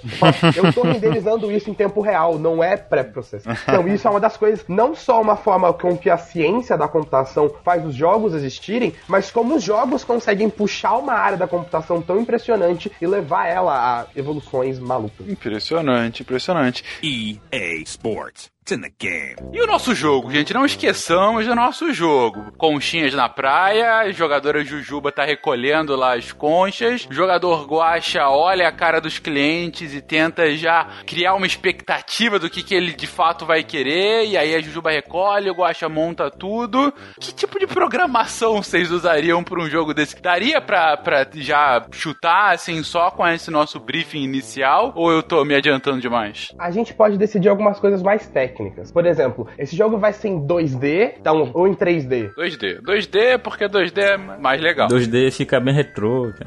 Exatamente, É, exatamente. exatamente. Aí, por exemplo, a gente pode pensar também em onde a gente vai lançar esse jogo. Esse é um jogo pra computador, pra videogame, pra celular e tablet. Ele é um jogo qualquer coisa. E aí, dito isso, considerando que a gente tem dois jogadores que a- a- fazem ações diferentes, como vai ser o controle deles? Como eu vou ter que receber essa entrada que vem da, pro, pro computador pra ele lidar com isso? Acho que tem que ser celular. Celular, beleza. Eu ia falar Nintendinho pra dar mais dificuldade pra vocês, mas vamos, vamos falar alguma coisa um pouco mais recente. Celular, beleza. Celular é legal, né? Eu vou discutir um pouco sobre isso agora. Porque, tipo, o problema do celular é que, tipo, eu acho muito difícil duas pessoas jogarem no mesmo celular. Teria que ser mecânicas, menos coisas na tela. Você tem que pensar que já tem os vendedores na tela em algum momento, tem o, a o lugar pra você fazer a miçanga, tem a praia, tem os, do- a Jujuba andando. Então, isso tudo numa tela de celular já ficaria pequeno. Pra duas pessoas botar o dedão, ia ficar muito pior. O que você poderia fazer é ter dois celulares conversando um com o outro, como uma rede. Então, cada um joga no celular. O que você traz, uma das coisas mais difíceis de se fazer em jogo, principalmente quando você tá fazendo um jogo indie, que é fazer jogo em rede. Então, você duas pessoas jogarem fora dispositivos separados. Isso é realmente difícil de fazer. se você não tem uma base técnica muito boa. O que eu sugeriria pra gente realmente poder fazer esse jogo daqui a pouco é jogar no computador. Enquanto a, a Jujuba usa só o teclado, um controle, o, o Guacha usa as conchinhas com o mouse e fica arrastando aí. Hum, parece legal. Interessante. Parece bem legal. Eu acho que é Então- mais fácil a gente fazer. Porque assim, eu tô pensando real em fazer esse jogo agora. Então eu estou tentando fazer algo viável pra gente chegar nisso, entendeu? Cobrem o Tosk depois, gente. Beleza, então um jogo de computador em que o player que tá com o mouse é o Guacha, que está atendendo a, a sua potencial clientela, olha pra clientela querendo saber qual, qual miçanga de fato ela vai querer, fala pra Jujuba que espera a água do mar chegando, trazendo novas conchas, e ela tem que recolher as melhores, a- as melhores conchas, mandar pro Guacha fazer as miçangas pra clientela num tempo bem determinado. Que a E- próxima onda vai trocar todas as conchas. Tem que- Exatamente. Tem que Olha ser rápido, tem que ser rápido. E ainda o pôr do sol pode chegar. Aí acaba a fase. Exatamente. E aí acaba. Sobe as palmas e acaba a fase. As palmas sobem quando tá pra acabar a fase, né? Você sabe que tá acabando o tempo. Ah, não, são as palmas, as palmas, temos que ir, temos que ir. Cara, Excelente. esse jogo é muito bom, hein? Gente, eu Olha. queria dizer que vocês acabaram de fazer uma coisa. Eu sei que a gente não tá mais game design, mas vocês falaram uma coisa muito importante que a gente não falou, que é como você telegrafa as ações pro jogador. Tipo, saber que o seu tempo tá acabando é muito importante. Você não acabar do nada e falar, como assim? O jogo acabou. Então, a ideia de você ver as palmas vindo, o pôr do sol caindo, ou vendo o, a- a- o mais surpreendente, por exemplo, a onda vir e sumir com as conchas antigas, é uma, é uma, uma coisa que acontece e vai ferrar o jogador de certa forma. Então, você vê a onda vindo pra você saber a hora que isso vai acontecer é muito importante. E essas coisas também têm que ser programadas. São detalhes que às vezes a gente deixa passar abaixo de protótipos, mas são coisas muito importantes que têm que ser programadas pra funcionar direitinho, sabe? Música do Sonic se afogando. música do Sonic se afogando é muito desesperadora. É muito desesperadora. E, e- e ela é muito clássica de, de mostrar um sentido de emergência, né? Exato. E no Mario a gente tinha a, a música quando tava pra acabar, sei lá, os últimos 30 segundos, não sei, um minuto da 100 fase. segundos, 100 segundos, os últimos 100. 100 segundos a música mudava e ficava mais alucinada. E você, Exatamente. não importa onde você estivesse, você podia até estar finalizando a fase. Naturalmente você ficava alucinado e começava a jogar errado. Esse era o objetivo da música. Antes dela acelerar, mais do que isso, tinha aquele. Aí começava a acelerar, né? Exato. Aquele aviso era o inferno, cara. Até hoje o aviso é igual pra todos os jogos do Mario. Isso não muda. É, não importa onde eu tivesse, eu já acelerava, você ia correndo pra tentar fechar. Exatamente, exatamente. Bom, já consideramos aqui um ponto importante. O Toski perguntou: ah, vai ser 2D ou 3D? Porque até agora a gente estava falando do conceito, a gente estava falando sobre a programação, sobre o que, que vai estar por trás, mas a gente não vai ver linha de código, né? A gente vai ver de fato uma arte. A gente não vai ver assim, aparece concha na praia. A gente vai ter que ver aquela concha aparecendo. Como é que é feita essa arte, gente? Seja 2D, seja 3D, como que é passado a ideia do que, que pode ser o jogo para algo de fato na interface do jogador? Porque afinal é um videogame. Então, a não ser aqueles antigos jogos textos, né? é, todos eles hoje têm uma interface gráfica. Como que é desenvolvido? É, isso, se eu não me engano, é, Totti pode me esclarecer, eu acho, acredito que os produtores produtores ou game design pode escolher um, algo que possa encaixar melhor na mecânica do jogo que eles estão querendo desenvolver, ou na, se estão se baseando mais na preferência dos usuários, né? É, tanto que hoje em dia jogos 2D é, são considerados jogos mais retrô, né? Que tem aquela aparência um pouco mais antiga, a pessoa é muito aplicada em jogo de plata, jogos de plataforma, né? É, mesmo os jogos mais novos utilizam esse modelo em plataforma, né? Com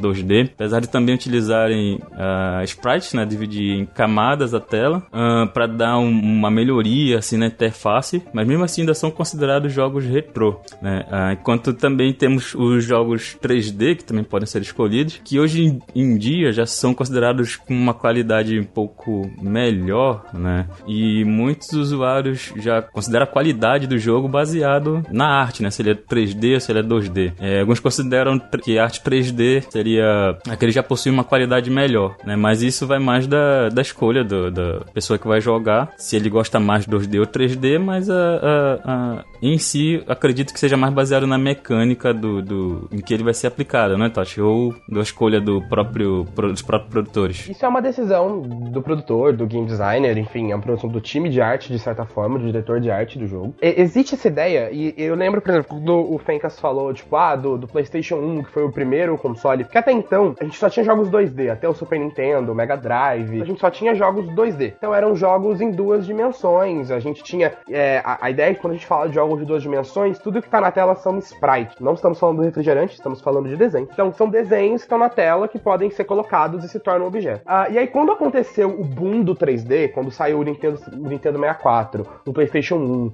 o Dreamcast, o Saturno, a hora que tudo aquilo aconteceu, parecia que, tipo, jogos 2D nunca mais iam existir. Pois não, o jogo 3D é o futuro e muita gente ainda hoje tem essa ideia de que se o jogo não é 3D, ele é pior e tal. Eu me lembro dessa época exatamente, quando eles estavam comentando isso mesmo, que 3D é o futuro e 2D nunca mais, sei lá o que. Eu me lembro dessa fase, assim. Sim, é porque isso existia. A ideia é por ser uma coisa muito nova. Mas conforme o tempo foi passando, e principalmente por causa de dos jogos independentes até, ou então de jogos portáteis, porque o, o DS, o Game Boy, por mais que tivesse o, o, Nintendo 64, o GameCube, o PlayStation 2 do lado, o Game Boy não conseguia rodar jogos em 3D maravilhosos que nem os outros conseguiam. Então, por causa de jogos portáteis, depois jogos de celular, jogos independentes, a, a arte 2D meio que voltou, ela nunca morreu de verdade. Então, e, e principalmente para jogos independentes, a verdade é que arte 3D é mais difícil de ser feita. Porque arte 3D é computação, você precisa modelar o objeto em 3D, e aquilo precisa ser renderizado num mundo 3D, você precisa de mais poder de processamento. Quando você faz 3D, você não precisa só, precisa só do, do cara que vai modelar 3D. Quando ele modela 3D, ele modela um boneco sem cor. É só a forma. São só poli, é um grande poliedro bizarro, assim. Quando você tem, tem que ter artistas 2D que vão desenhar as texturas desse personagem. É como se você tivesse um, um, um pedaço. Um, se fizesse uma coisa de argila, que não tem cor, e depois viesse outra pessoa e fosse pintar por cima para aquela coisa ter cor, ter brilho e tudo mais. Então tudo isso também tem que ser feito. Então, jogos 3D são mais complexos de serem feitos mesmo do que jogos 2D. E atualmente a gente vem vendo jogos 2D que são absurdamente lindos. Por exemplo, o, o Pena comentou sobre Cuphead para falar de jogos difíceis, mas o grande negócio de Cuphead, e eu realmente sugiro que você procure, ou pelo menos a gente põe no post alguma coisa, Cuphead foi um jogo para aparecer, foi feito para parecer um desenho dos anos 20, 20 e 30, assim. E ele parece, é maravilhoso. Parece que você tá vendo um desenho antigo na sua frente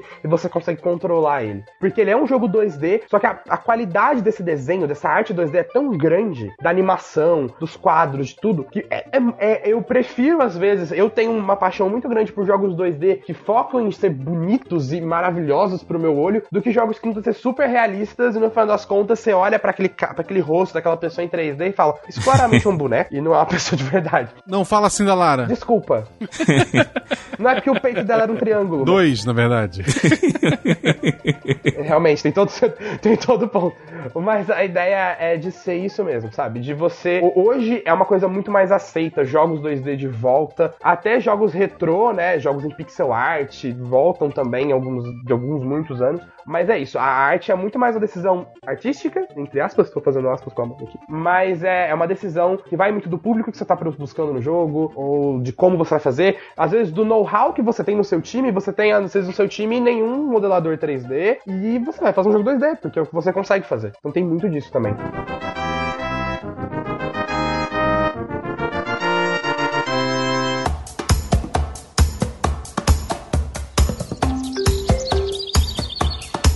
Só para um entendimento melhor sobre o que são os sprites, né, que a gente comentou. A gente podia imaginar, por exemplo, o jogo do Rayman Legends, né, tinha uma qualidade muito boa, um desenho muito bacana, bem coloridinho lá, o Rayman correndo é, pros lados, né? Batendo, socando os animaizinhos, os outros uh, os inimigos. É, aí, no fundo, a gente sempre tinha um outro desenho que ou corria numa, diferente, numa velocidade de, diferente, né? Corria numa velocidade diferente também e a gente conseguia perceber realmente que a tela era dividida em camadas. O próprio Mario sem, seguia uma estrutura parecida, em que o fundo ia correndo, é, seguia uma velocidade diferente, quando estava totalmente acelerado do fundo ia numa outra velocidade. E só para dar aquela sensação de profundidade no, durante o jogo, né? Se eu não me engano, e o Pena pode falar melhor sobre isso, eu acho que é uma técnica da, de animação de cinema antes de vir pro jogo. Sim, é? no cinema eles utilizavam bastante. Eu lembro que eu vi um, um vídeo que eu vi recentemente em que eles mostravam como era produzido algumas animações da Disney, né? Em que eles dividiam em várias camadas, assim, a, a, a animação, para dar aquela sensação de profundidade mesmo. O, o, que as, as árvores iam se movendo na frente do, do, dos personagens, ou então outras árvores no fundo, assim, dá essa sensação de profundidade. Utilizava essas camadas, assim. A gente já falou bastante sobre como que funciona a animação 3D num cast sobre isso. Acho que é a animação 3D, Fencas, o nome? Eu não lembro agora. A ciência do 3D. É, SciCast 243. Olha aí, perfeito. Então lá, assim, basicamente, a animação 3D, a parte 3D, né, seja para jogos, seja para uma animação, ela tem muita coisa em comum, muita coisa. Desde a modelagem, o jeito que você faz a animação, o jeito que você cria os handles para poder animar os personagens. A diferença é que em vez de você controlar esses handles ou essas alavancas que você mexe um personagem 3D para fazer uma animação, em vez de você controlar isso na hora que você tá animando e depois renderizar o filme, você linka, você associa essas alavancas com controles do usuário, controles do ambiente, com a mecânica do jogo. E você tem que renderizar isso em tempo real. Você vai ter que no computador a gente pode carregar com um monte na animação, onde você pode carregar com um monte de efeitos que você vai levar. Cada frame, cada quadro da sua animação vai levar, às vezes, uma hora para você renderizar, dependendo da complexidade do negócio. E no jogo você tem que renderizar isso em um 30 avos de segundo. Então, você tem que fazer coisas que consigam ser renderizáveis. É, mas a gente tá evoluiu tanto na, no processamento dedicado à, à animação é, 3D que a gente tem feito, como o Toski falou, coisas fabulosas. Hoje em dia a gente tem coisas que renderizam e parece filme. E aí, inclusive, tem antigamente nos, nos jogos um pouco ante... até hoje a gente vê isso, vários jogos usando cutscenes que são feitas numa qualidade diferente do que você está jogando. Então você está lá jogando um joguinho, de repente você passa de fase, vem uma animação que a gente chama de cutscene, que seria uma cena é, entre fases ou entre parâmetros de uma mesma fase, que você vê lá o seu boneco fazendo alguma coisa, dialogando, é uma historinha acontecendo, aí você vê que está numa qualidade diferente. Hoje você tem jogos que os cutscenes, eles acontecem no próprio, na própria qualidade renderizada do jogo. Você não vê diferença. Então você tá jogando Battlefield 5, de repente, no modo single player, de repente você a, a, tá lá com o seu personagem fazendo um negócio, aí a, a, a tela,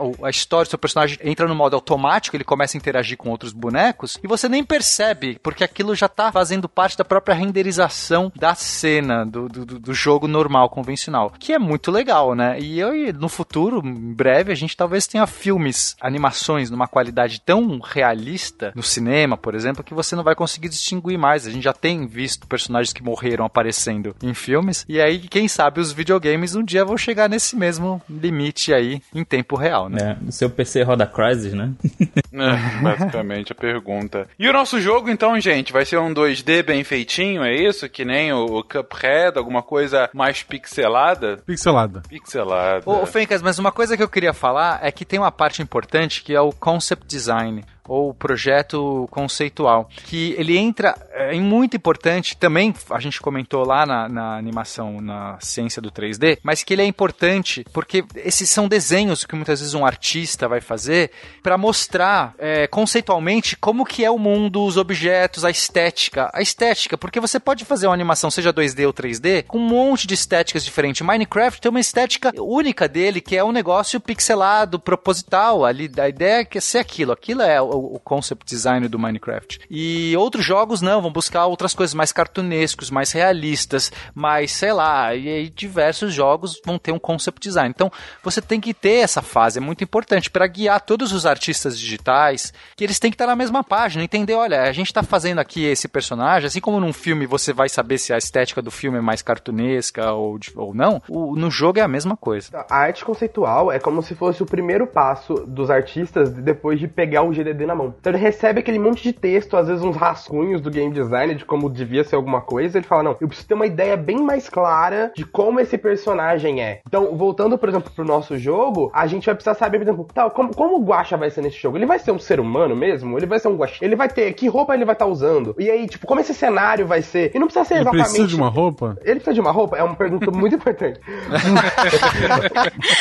Mas assim, é, a ideia de você ter isso. Às vezes, a- o, o artista conceitual, que é o cara que faz esses- as artes conceituais, ele não é nem um artista do jogo, às vezes ele é um artista mesmo. Ele realmente é uma pessoa que faz desenhos de arte e tal. E ele não vai fazer animação pro jogo no tamanho certo, com tantos quadros por segundo. Ele vai tentar imaginar, junto com os diretores de arte e tudo mais, como aquele negócio que tá escrito no GDD pode se tornar a ser, entendeu? E, e isso é muito legal. Essa ideia de você ver a transição. E muitos jogos usam, tipo, artes conceituais como desbloqueáveis. Às vezes você faz tal coisa no jogo, você desbloqueia poder ver arte conceitual. Ou então você pode procurar na internet, já aparecem artes conceituais. Se você gosta muito de um jogo, vá ver as artes conceituais. Veja como às vezes um personagem que você ama muito do jeito que ele é, ele teve cinco ideias diferentes pra ele. Porque ele era um personagem que, sei lá, era um, um cara que usava um chapéu e, e era uma pessoa que tinha uma personalidade assim. E aí cada artista conceitual imaginou ele de um jeito. Ou mesmo imaginou de vários jeitos diferentes. No final eles escolhem um design final para ser o personagem, sabe? Então isso é muito legal. Então, nosso, o concept design do jogo do Missangas. Vocês que estão aí falando da arte, da arte de fazer a arte das miçangas. Como que vai ser esse design nosso? Vai ser então pixelado? Como, como que vocês querem colocar? Ué, o Guacha falou que é pixelado, então é o cliente, o cliente tá pedindo, a gente tá fazendo. O cliente pediu pixelado, então. Inclusive, a- você ouvinte que é artista pixel art, entre em contato comigo pelo Twitter, obrigado. Se for pixelado, o guaxininho vai ser um quadradinho lá, não vai ser redondinho. É, guaxa. Vai ser um jogo com estética de Atari. Pior, é que tem jogos que tem estéticas, vou imitar um jogo do Atari, vou imitar o Commodore 64. Ele faz realmente uns bloquinhos, assim, e é muito divertido. Tem um jogo que é difícil pra caramba, que tem várias versões. Lançou agora uma versão, bom, já tem algum tempo pra, pra Play 4. E, e aí ele tem algumas fases que ele é de 8-bit, outros de 16-bit. Star Fox. Não. Não, no Star Fox não ia sair pra Play 4. ah, Super Meat Boy, é. Ah, Super Super, Meat Meat Boy. É, Super Meat Boy. Que já tem várias versões, né? E aí a versão, a última versão, eles têm algumas partes do jogo, é pra Play 4, enfim, a minha versão é pra Play 4. E gráfico, enfim, legal, um desenho bem feito e tal, é todo 2D. Só que aí tem alguns momentos que você entra numa dimensão paralela e você vai parar em algum trecho da fase que é de 8 ou 16 bits. Aí fica tudo pixelado na tela. E o de 8 bits fica muito pixelado. É basicamente pixel gigante, assim, na tela, né? Só pra terminar, pra galera, é, 8 bits, 16 bits, essas coisas que a gente fala, é, são termos que os consoles muito antigos usavam. A ideia é que você.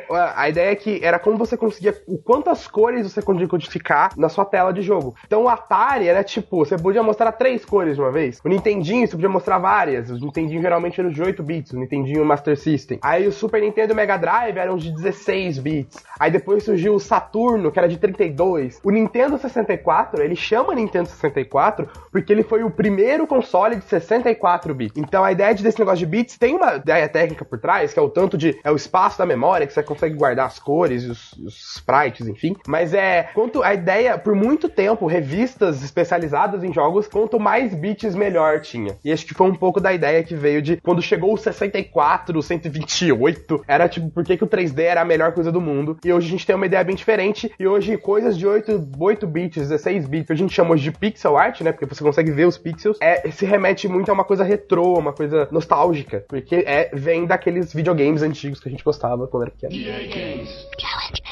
Agora, tal qual os filmes, um jogo não é um jogo completo se ele não tem tanto uma música quanto efeitos sonoros cativantes. A gente já mencionou aqui do, da musiquinha, bom, das palmas do nosso jogo, né, para anunciar. E se for 2D pixelado, já imagino aqueles, aquele som de 8 bits também, né? Aquela coisa de Nintendinho de palmas batendo, né? Tipo risada do Chaves. Mas falando sério, a gente já comentou sobre as palmas, a gente comentou sobre a musiquinha do Sonic, do Mario, enfim, efeitos sonoros que deixam uh, um jogo mais, mais reconhecível, que falam um pouquinho sobre parte da história, que dão uma experiência mais imersiva do jogador, ou a música por trás. Enfim, como que é feito, gente, a música, a sonoplastia por trás daquele jogo? A ideia de. Quando você pensa em música para jogos, e eu cheguei a conversar com algumas pessoas que são compositoras mesmo de jogos, para jogos, é muito diferente quando você faz, por exemplo, uma música convencional. Então você tá fazendo, sei lá, o nome dela é Jennifer ou qualquer coisa assim, tá pensando muito que a pessoa vai parar pra ouvir a música. Quando você tá falando de música de jogos, exceto a maioria das músicas, elas são músicas de plano de fundo. Assim, hoje a gente tem, verdade, a gente tem jogos de música que música é o foco, ou jogos que usam música como foco mesmo,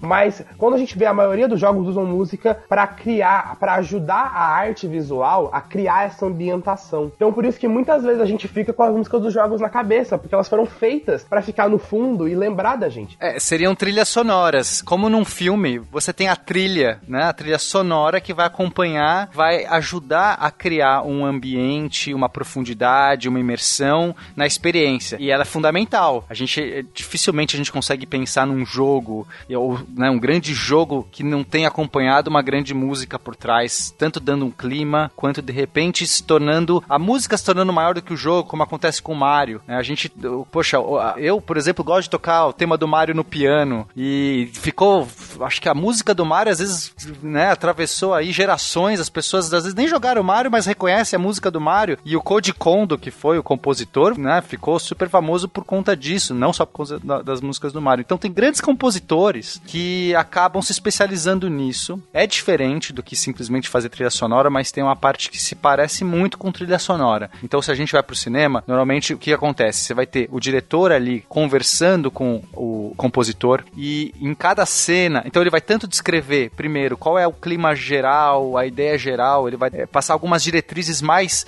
globais do filme, no caso do jogo, né? Então, olha, o jogo se passa em tal lugar, eu quero uma, uma atmosfera assim, eu quero trazer. Então, se a gente está trazendo no caso aqui do nosso jogo, poxa, a ideia do Missangas, de repente seria legal a gente pensar numa roda de violão, um clima mais miçangueiro. Eu quero esses temas Nossa, aqui. É muito não é? Então, tipo, pronto, aí o cara já tá se inspirando. Ele vai, no, normalmente, ele vai passar uma parte grande, assim, às vezes mais de um mês, pegando referência. E você pode já trazer referência. Você, como game designer ou diretor do filme, já fala assim: olha, referências que eu tenho, assiste esse clipe aqui, esse vídeo, isso aqui, tararau. O cara vai se municiar disso. Aí vai começar a parte criativa. Normalmente vai começar a rascunhar alguns temas melódicos ou vai mostrar para você alguns instrumentos e ver se você gosta, né? E aí você, não, isso aqui tá legal, não, pô, esse violão tá bacana, mas de repente um, colocar um, uma percussãozinha também, um, sei lá, um bongô ficaria muito legal, pô, legal bongô, e vai começando a ter referências. Aí ele aí tem vários jeitos de trabalhar, mas muitas vezes a pessoa escreve algumas linhas melódicas para ver se, se tá condizente e tudo mais. Depois que ele já tem toda essa base bem desenvolvida, os instrumentos, o, o tipo de, de clima, aí você vai pensar nas fases específicas, né? Se tem fase, ou como é que essa trilha vai realmente integrar no jogo. Então, essa trilha pode ser que tenha te temas de fase, como tem no Mario, que você tem quando ele tá sobre, na água, é um tema diferente quando ele tá voando, quando ele tá na. Né, em cada, cada lugar meio que tem um tema básico, você pode criar isso também. Você pode fazer músicas só específicas para cada momento do jogo, aí vai depender muito. Agora, uma característica muito legal que tem no jogo e que não tem no filme é que a música é iterativa. Isso quer dizer que no filme você sabe exatamente a duração de cada cena, de tudo mais, e você faz a música para caber ali naquela cena. Começo dela, o fim dela tem tantos minutos, é ali que vai estar. Tá. No jogo, não. A música ela tem que permitir que, se você demorar mais para passar a fase, se você encontrar um chefão, ela talvez mude. Quando muda alguma coisa do cenário, você tem que mudar a música, ela não pode fazer isso meio que cortando no meio, né? Seria estranho, a música para uma música, começa a outra, sem ter uma transição. Logo, você tem que programar as transições. Isso é programável. Você tem softwares, inclusive, que trabalham só com. É, por exemplo, lá na minha, na minha produtora, a gente tem um compositor, um cara que trabalha, ele faz as composições dos nossos filmes, nossas animações produções, mas ele também é compositor de, de jogos. E é muito legal ver como ele trabalha. Eu já vi vários trabalhos que ele faz para jogos. É muito legal. Ele programa a fase 1, 2 e 3, sei lá, em, em escalas. Por exemplo, às vezes a fase muda de, de, de dificuldade. Em algum ponto do, do cenário muda. Então ele já tem a, a, a, outros instrumentos, ou fica mais lúgubre, ou sei lá, muda alguma coisa. E aí ele tem transições que ele programa para quando você tem da, qualquer momento da música A para entrar na música B, essa transição faz a ponte. E quem tá ouvindo, tá jogando o jogo, não percebe que teve essa mudança brusca. Então tem um trabalho bem, bem específico, além de ser altamente criativo e tudo mais, mas tem quase uma programação. Esses músicos, muitas vezes, eles programam ferramentas que vão ser integradas diretamente no motor do jogo. É legal. Eu já, tipo, tive, fiz jogos, né? Principalmente em. Eu falo muito das maratonas de fazer jogos, porque são tempos muito curtos que você fica com pessoas muito diferentes ali. E é muito legal ver como eles falam assim: oh, me ouve aqui. Você consegue ver que a música deu um loop? Dar um loop em uma música de jogo é muito importante para não parecer que ela cortou. Então, quando você começa a ouvir música de jogo, às vezes você ouve meia hora dela e você não percebeu que ela já repetiu umas nove vezes. Porque não pra você fazer uma música de meia hora. Então, ela tipo, tan tan tan tan tan tan tan. Aquilo, se você demorar muito tempo na fase, você vai ouvir umas quatro vezes. Mas é porque a música começou de novo. Só que a, a ideia de como ela entra nessa, nessa linha melódica faz isso acontecer. A coisa mais básica eu acho que você tem para fazer uma trilha de jogo, eu acho que é pensar na ideia de fazer o loop, sabe? Ou mesmo, por exemplo, de você aproveitar linhas melódicas. A ideia, por exemplo, é Super Mario World, que é o Super Mario do Super Nintendo. Existe um TCC de um cara de música, é brasileiro isso, eu lembro de ver isso, de um cara que pegou e estudou a trilha, e quando você para pra ver, é a mesma música. É, o jogo inteiro tem uma música, pra, assim, uma linha melódica principal para todas as fases, em arranjos diferentes. Então, você tá olhando a fase normal, a fase básica, ela é tipo pam, pam, paranana, param, pam, pam, pam, param. Só que você vai numa fase de água, que é mais calma, ela vira como se fosse uma, uma valsa, fica tipo pam, pam, param, pam, pam, param, pam, pam. E vai indo, ela é mais calminha, mas é a mesma linha. Então vai muito daquela ideia da coesão também. Você tá sentindo que você tá na mesma. É o mesmo mundo, é o mesmo jogo, é a mesma história, é a mesma aventura, mas ela tem momentos diferentes entre si, sabe? Sensacional. Mas tem mais uma camada de som aí, que é a parte do sound design. A gente não vive só de trilha sonora, a gente vive de efeitos sonoros. E isso também traz um colorido é, é, e é, essencial também, né? A experiência do jogo ser uma experiência multissensorial. Então, todo, todo elemento que você desenvolve visual, você vai ter o apoio de alguma de algum elemento sonoro. E às vezes você tem elementos sonoros que não têm apoio visual e que são inclusive pistas importantes para que você ambientalize e crie aí eh, interações com o usuário. E aí tem o responsável, que normalmente é o sound designer, que vai pensar em todos esses clipes que ele vai cri criar sejam foleys, sejam é, peças musicais, sejam efeitos auditivos quaisquer, para popular esse jogo, né? Então, seja lá quando o Mario pula e faz o pi, e quando ele bate na moedinha faz o clink, clink, clink. Tudo isso tem que ter sido pensado, colocado, programado para o jogo ficar bacana. Isso vai dar imersão no jogo, né? Como eu colocado aqui, por exemplo, nos jogos de tiro, que o pessoal aperta no clique, pra, no botão para dar o tiro e o tiro sai em seguida e faz barulho, né? Esse barulho dá sensação de controle do jogo, né? Que o usuário está no controle daquele, é, daquele personagem e está realizando a ação. Que depois, ao atingir aquele outro, aquele outro uh, inimigo, ele vai cair, é, dá aquela sensação de controle mesmo e os barulhos do ambiente que dão aquela imersão, né? É, por exemplo, jogos de guerra que temos o, o, os tanques, as explosões, né? Que é, os prédios caindo, as pessoas andando, dão toda aquela imersão no ambiente do jogo, que isso é, é muito importante para o jogador, principalmente hoje em dia temos aqueles campeonatos, né? Então o som se torna muito mais importante, a qualidade desse efeito sonoro se torna muito importante para os jogadores, né? Que estão nessa competição. Como designer é, um som, não só pela parte artística e de ambientação e de imersão, ele te dá como fazer duas coisas muito importantes. A primeira é, por exemplo, o exemplo do Fábio pro jogo de tiro, a ideia de feedback. De você saber que eu tô fazendo uma ação e ela tá sendo realizada de verdade. Eu aperto o botão, eu vejo a arma sendo tirada, eu ouço o som, o controle vibra, tudo isso me dá a ação que eu tô realmente fazendo isso. Eu sei que essa ação foi válida, eu sei que isso tá acontecendo. E a ideia, como eu já tinha falado, por exemplo, da onda do nosso jogo do Missangas, é, é você começar a ouvir o barulho da onda chegando. Porque muitas vezes você não tá olhando especificamente pro lado da tela onde a onda tá vindo, mas você começa a ouvir o barulho, você já sabe que vai acontecer alguma coisa. Então você tá telegrafando as ações que vão chegar também pelo som. Como a gente comentou, por exemplo, com a música do Sonic se afogando. Às vezes você não tá vendo que o Sonic, na hora que ele vai se afogando, a expressão facial dele vai mudando. Mas a expressão dele é um pedacinho tão pequeno da tela perto do resto, e você tá preocupado se o inimigo tá vindo na sua cabeça ou não, que você não tá olhando para aquilo. Aí quando você começa a ouvir a música, tan, tan, tan, tan, tan, tan, tan, tan, tan, você fica tipo, meu Deus, ok, eu entendi que aconteceu alguma coisa, e aí você olha para ele, ele tá se afogando, você fala, e aí a ideia de você ficar apavorado começa. A estrelinha do Mario também, né? Quando você pegava a estrelinha e você tava invulnerável, mas aquilo ia acabando e você ia percebendo na música que tava chegando no fim a estrela. Exatamente. Então tudo isso é útil também para você começar a entender melhor, porque um jogo é um mundo criado ali para você se divertir, se engajar. Então tudo que é, tudo que você consegue receber de sensação dele te faz você entender melhor como ele funciona e você começa a se sentir mais dentro daquele mundo. Inclusive, eu acho que seria interessante a gente colocar lá no jogo do, do miçanga, né? É, quando o Guacho entrega a miçanga pro cliente, ele dá um retorno positivo ou negativo, fazer um barulhinho, né? Positivo, ação positiva, um barulhinho alegre e um barulhinho Nossa, negativo, assim. tem que ter é um catinho. catinho. catinho. É, se o cara gostou, faz o catim, que é o dinheiro entrou. Se o cara não gostou, ele joga fora a miçanga. Não, o Catim vai ficando, dependendo do quanto ele gostou, o Catim vai ficando maior, mais alto É. ou mais baixo. É. Mais estridente.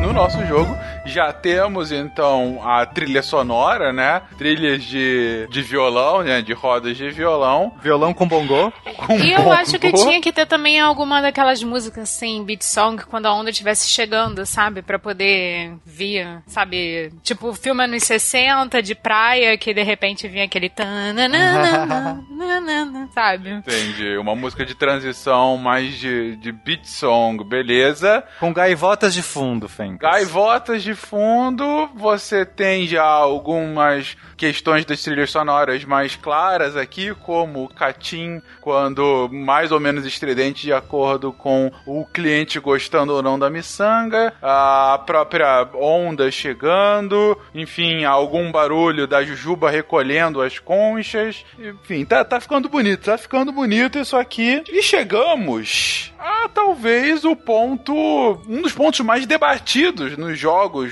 mais modernos, que é a narrativa, a história, o roteiro por trás daquilo tudo. A gente já comentou eh, lá atrás que todo esse design do jogo, todas as questões relacionadas às mecânicas e os níveis, elas tinham que ter uma coesão. E a gente já comentou um pouquinho sobre essa coesão, que a própria narrativa pode servir de coesão. Ou não, gente? Qual é o ponto do roteiro para um jogo? Bom, bora começar falando de o roteiro, né? Ele vem muito da, da literatura, né? Utiliza as técnicas da literatura, com, que assim como o cinema, assim como os quadrinhos, e o roteiro utiliza essas técnicas já, e ele é muito importante para, no caso, pro, pro jogador se sentir parte do jogo, né? Ser o protagonista, ou então ah, ele se cativar, né? Por aquele personagem, ou que- pela história que aquele jogo está rolando, né? Então, É, existe uma questão que é o, o conflito. Pra que uma história, qualquer história, seja uma boa história que você que vale a pena ser contada e ser ouvida ou ser experimentada, ela tem que ter conflito. Se eu chegar aqui pra vocês, ah, meu, olha só meu dia hoje, gente. Eu acordei, trabalhei, voltei pra casa, dormi. E você fala assim, aí? Se não tem nada marcante, nada específico, e se não tem uma dificuldade pra que as coisas aconteçam, essa história não é interessante. Então, nos primeiros jogos, o conflito era muitas vezes uma coisa muito simples e que era você não tinha muito espaço pra trabalhar diversos conflitos. Então você tem no Pong, o conflito é existe uma bolinha vindo e você não pode deixar ela passar. Esse é o seu conflito e é isso. E no meio disso a gente tem o objetivo, né? Se é o quê? Se fosse co- considerar o Pong, o objetivo é ganhar do outro jogador, fazer ele não alcançar aquela bolinha. Ou então, se for no, no, no jogo do Missanga, Exatamente. é, seria ele conseguir entregar a, a Missanga ah, mais próximo possível do gosto do usuário, né? É, na miçanga pode ser assim, ó. A gente tem a, fases que demoram até o pôr do sol, que é o dia, um dia de miçanga, e depois muda a praia. Se você passar de nível, né, ou seja, se você conseguir um número X de catins é, positivos, dinheiros e tal, a- naquele, até o final do pôr do sol, sol, parabéns, você passou de fase. Se você não conseguir, você perde uma vida ou perde o jogo, tem que começar de novo e você vai melhorando as, as praias. Você vai fazendo indo para praias emblemáticas, até você, você viaja o mundo em praias. Podia ser essa já uma questão das fases do jogo.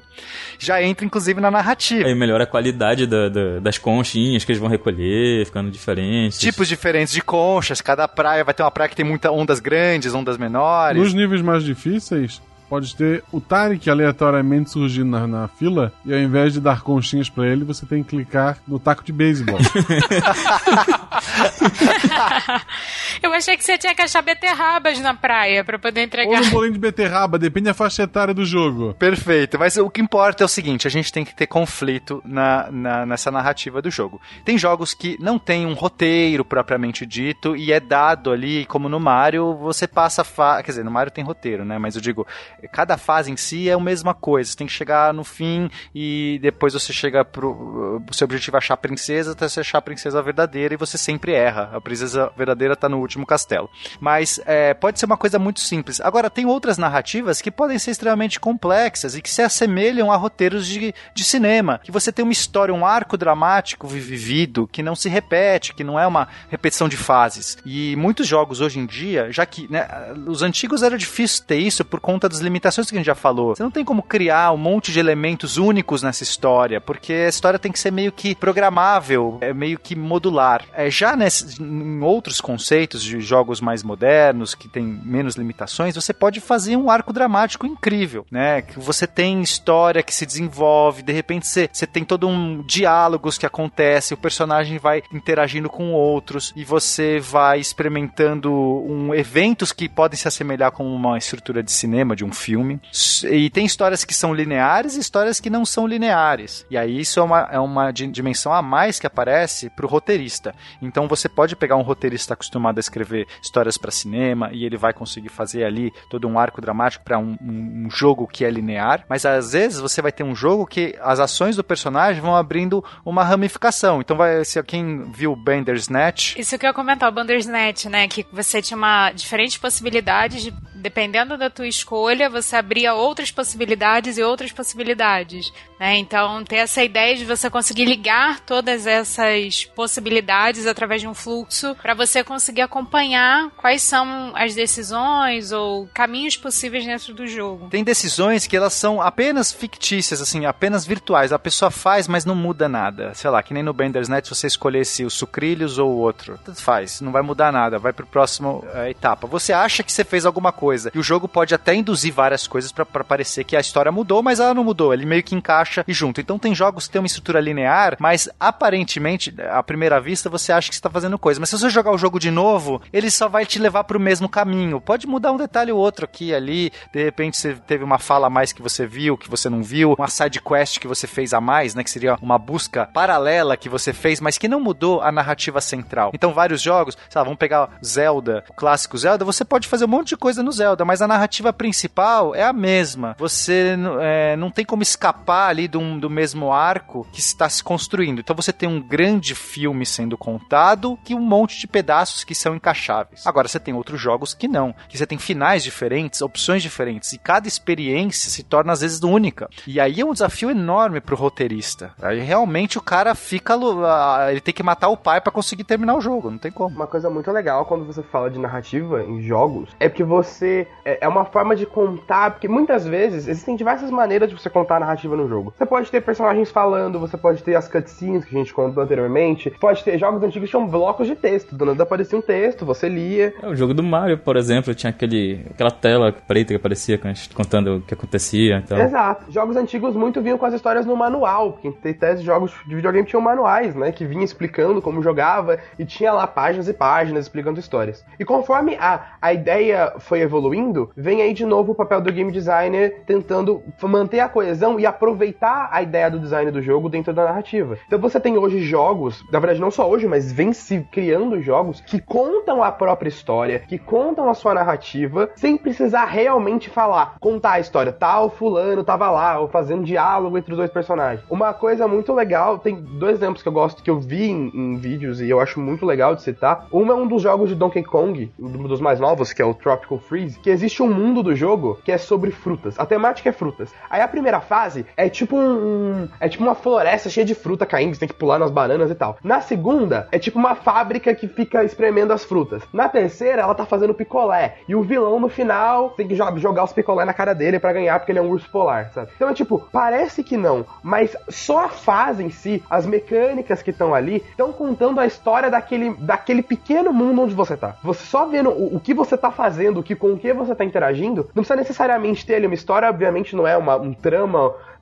pessoal e todo bem específico, mas você vai sendo contado ali, sabe? Isso é muito legal. É sobre um macaco tomando os meios de produção. Exato. Tem, tem jogo que é tão simples, tipo Angry Birds, que a história come, ele te dá o começo da história, os porcos roubaram lá os, os ovos, e aí toda a fase é, ok, eu tenho que cumprir meu objetivo. Então ele te deu já um objetivo, né? O importante da narrativa é te dar um objetivo, muitas vezes você fala, oh, por que, que eu estou entrando aqui? Por que, que eu estou arremessando pombos para um lado para o outro com um estilingue? Bom, é porque eu preciso matar esses porcos, porque eu preciso pegar de volta os ovos. Então, pode ser tão simples quanto isso, apenas uma temática inicial e o resto fica em torno daquilo, mas ela pode também ir crescendo, se desenvolvendo. Exatamente. Então, muito. Você pode. É, existe um jogo, e eu recomendo esse, até se você sempre jogar, chama What Remains of Edith Finch. Ele é um jogo bem simples, até, se você for ver. É uma menina que vai encontrando a história de familiares dela, ela vai andando na casa antiga que ela morava. Só que cada peça que ela encontra da família, tipo, ela encontra um, um diário de um, de um, de um primo, do avó e tal, a cena troca e você vai para um, uma fase que é toda para contar a história daquele personagem. E cada fase foi construída para você sentir a história. Então você tem uma fase de um personagem que perde muito a atenção, então você tem que fazer duas coisas ao mesmo tempo. Uma fase que você tem, tem uma fase que literalmente você vê um bebê. E, e, e é muito louco como tá acontecendo a história, você sabe o que tá acontecendo, mas o seu objetivo é brincar na banheira. E porque é aquilo que aquele personagem tava sentindo naquela hora. Ele não tá só te contando, ele tá fazendo você ser aquele personagem por meio da mecânica, por meio do design. Então é muito legal que os jogos permitem, os jogos pela interatividade que eles têm, te permite a, a dar nessa narrativa uma interatividade que outros meios de arte ou de, de comunicação em si não, não permitem tanto. Eu acho isso muito, muito mágico, assim. Jogo que eu acabei de jogar, acabei mesmo, tipo, semana passada eu joguei e acabei. E que tem a ver com a questão do, do som, da música, é aquele A Lenda do Herói que os irmãos Castro fizeram. É muito legal esse jogo. Que é um jogo de plataforma, enfim, um jogo, literalmente um jogo de herói, só que tem como uma, um grande diferencial de mecânica que ele é o tempo todo cantado. E ele é cantado falando sobre o que, que você tá fazendo e refletindo sobre o jogo. Então, logo no primeiro, isso é baseado no, em alguns vídeos dos irmãos irmãos Castro, justamente que eles ficavam zoando jogos de plataforma, como no caso de plataformas voando sem qualquer tipo de apoio, e aí ele fala, ah, mas isso desafia as leis da gravidade. E é isso, é como se o herói estivesse cantando na cabeça dele tudo que tá acontecendo no jogo e, e fazendo sátiras sobre o que mais recorrentemente é visto nesse tipo de jogos, né? E ficou bem bacana, o gameplay é bacaninha também e tal. E agora a ideia, a grande ideia é justamente essa questão da música por trás, que é muito bem explorada. E é legal, tipo, você, se você começa a jogar, eu vou me apresentar, sou herói dessa canção, e a princesa, vou resgatar do terrível vilão. Aí se você começa a andar, ele começa a contar que ele tem que matar e vencer. Só que se você fica parado, ele fala: se você não fizer nada, nada vai acontecer. Porque simplesmente você não andou. E ele começa. É uma música modular. É aquilo, por exemplo, que o Pena tava falando. Não é só a música em si, a melódica é programada. A letra da música tem que ser programada pelas ações que você faz. Exatamente. Tem jogos, Fencas, que não tem uma história construída e são mundos abertos e que a história é você, é o próprio personagem personagem, o jogador, vivendo do jeito que quiser, ele meio que depois pode contar a história. Ah, eu fui um cara que estava ali, eu fui até a praia, fiz tais coisas, depois eu roubei um barco, depois eu fui para uma ilha. São mundos abertos. E, mas claro que para você funcionar um mundo aberto, o, o, narrador ou o roteirista, ele na verdade tem que criar, ou muitas vezes é só o game designer mesmo, criar diversos conflitos possíveis, diversas ações possíveis para você desenvolver nesse mundo, para que então a pessoa tenha algo a fazer, explorar e viver. Mas é, muitas vezes você não precisa e o jogo não tem que nem ter um fim, né? Tem jogos que não tem fim. Você fica vivendo numa ilha, num lugar e tal. Ou às vezes você programa só o fim daquilo e não importa como você viveu tudo aquilo, você pode, se quiser, chegar num ponto específico e aí o jogo acaba. O jogo começa num lugar deserto, tu tem que quebrar blocos pra manter vivo e pronto. Minecraft. Basicamente. Eu acho que um bom exemplo pra isso é The Sims. The Sims é um dos maiores. Foi um dos primeiros jogos assim que não era de mundo aberto, mas era onde era a sua história ali. Você criava a sua família, você construía a sua casa. E tem gente que joga The Sims há anos. Tem Animal Crossing, que é outra franquia da Nintendo. Saiu uma notícia uns tempos atrás que tem uma avó, uma idosa lá, americana, de não sei quantos anos, que ela jogou Animal Crossing todos os dias por 8, 5 anos, sei lá. E aí ela vai construindo a cidadezinha dela com os animais dela e aquela história, por mais que seja um jogo programado, que tem muita coisa pré-pronta, o jeito que ela interage, que foi construindo aquele mundo por tanto tempo, é único. Não é mais o jogo que eu iria jogar, sabe? Isso é bem legal. Sabe que jogo não tem história? Civilization, porque é você que constrói a história do mundo. Olha, o Fencas falando de Civilization. Mas é verdade, você não tem uma história, né? A história é você quem tá literalmente construindo a história com H maiúsculo. Exatamente. Ou outro jogo que a gente ficou viciado há uns três anos atrás, pena, o The Witness. The Witness, é. Que é basicamente um amontoado de puzzle, mas que tem uma história ou não. Você pode dar um significado àquilo ou não, né? A beleza do The Witness pra mim é que ele não tem nada narrado pra você. Você pode ou não encontrando as pistas que ele te dá e fazer um coeso daquilo tudo. Mas, mas tem pessoas que vão jogar aquilo e você, ah, tipo, putz, não me interessei, é só um monte de puzzles aqui. Não se conectaram. E tudo bem também, porque é isso, né? Eu, gosto, eu gostei de explorar. Eu, eu vou falar por que que eu gostei muito. De repente você clica no lugar, tem um vídeo do Fireman. Aí você, aí você já me ganhou. É verdade. Tem um vídeo do Fireman, Não, você eu fala, sou ok. o tipo de pessoa que joguei The Witness e eu fiquei tipo, tá, tem puzzles, e eu tô jogando eles. Mas assim, eu acho que eu não tava na vibe no dia de falar assim, vou entender essa história que ela tá querendo me contar. E, e- e aí é- é- vai muito até do jogador. Tipo, Stanley Parable, eu preciso falar desse jogo, quando a gente tá falando de narrativa. Esse jogo é sensacional. Esse jogo simplesmente você anda. A mecânica é você andar. Você só faz isso. Mas a narrativa por trás dela, e o quanto ela é metalinguística, e o quanto ela é disruptiva, você começa a repensar o quanto você gosta de jogo e o que você conhece do videogame jogando The Stanley Parable. É muito legal. Se vocês, não sei se vocês já jogaram, mas joguem esse negócio. É, é muito bom. É, é muito comum, né? Os produções indie experimentarem, né? Esse tipo de formas diferentes, assim, de narrativa, de mecânica, né? Exato. A gente vai deixar o guache ileso? Ele não vai pisar nem num... le- Lego não tem na praia, mas não vai pisar nem numa pedrinha? Não, a gente tá em história, calma aí, calma aí, calma aí, calma aí, me deixa. Não, mas, mas pode, você pode botar isso na mecânica, real. A gente pode fazer em vez da. A gente vai deixar o Guacha pegando as conchas e a Jujuba montando, e aí ele tem que tomar cuidado pra não pisar no Lego em vez da concha. Não, não, não, mudou, mudou, mudou. Aí você vira de obstáculos, né, pra ele. Ou você pode alternar. Você pode alternar isso também. Exatamente. Você escolhe, Algumas né? fases a Jujuba monta, e aí teria coisas específicas. A Jujuba teria habilidades diferentes pra pegar e montar, e o Guacha também. Então no Guacha teria o Lego, que na Jujuba não tem, mas na Jujuba, de repente, ela pode se distrair com o som do violão, e aí ela perde tempo, não pega miçanga, alguma coisa assim. Você poderia. Ela É. vê um unicórnio passando e aí perde tempo, alguma coisa assim. Se o mar tá trazendo Lego, morreu todas as tartarugas, né? Olha só, o jogo já é uma crítica! Ainda sobre, sobre roteiro, vocês, assim, eu não, não conheço nenhum. Vocês não pensam em nenhum podcast, talvez, de alguma inspiração, com jogos e história. Não, mas interessante você falar isso, Guacha. Obviamente ele faz referência ao RP Guacha. Ó, eu nem tinha pensado nisso. Olha só, a gente tá aqui com essa transmissão de pensamento. Mas, enfim, que o RPG em si tem, tem muito a ver com, com o que a gente tá conversando aqui, com a diferença de que várias etapas que a gente tá colocando aqui se passa na cabeça dos jogadores, né? Você obviamente não tem a questão da- das imagens, né? Do, do- os sons, você até pode ter um acompanhamento e tal, mas você tem sim muito fortemente o roteiro e as mecânicas, né? É, é muito legal. RPG de mesa é um ótimo exemplo de como você consegue contar histórias com mecânicas muito genéricas. Então você, dependendo do sistema, RPG de mesa são feitos a partir de sistemas. São livros de regras que o mestre, que é a pessoa que está contando a história, né, junto com os, jogadores, os personagens, vão contando. Mas é a regra de tipo, ah, você pode fazer isso, para fazer isso tem que tirar tanto do dado para isso. E, e o, ah, o sistema de RPG dá essas regras para você para não virar um jogo de faz de conta de criança onde tudo é possível. Então, é, alguns sistemas vão puxar muito por um tema. Então você tem sistemas Dungeons and Dragons, geralmente, que é o D&D, que é o mais famoso, tem uma pegada muito medieval. Tem sistemas de jogos de terror, Vampiro, por exemplo. Acho que Vampiro é o nome de um sistema que é voltado para jogos de terror.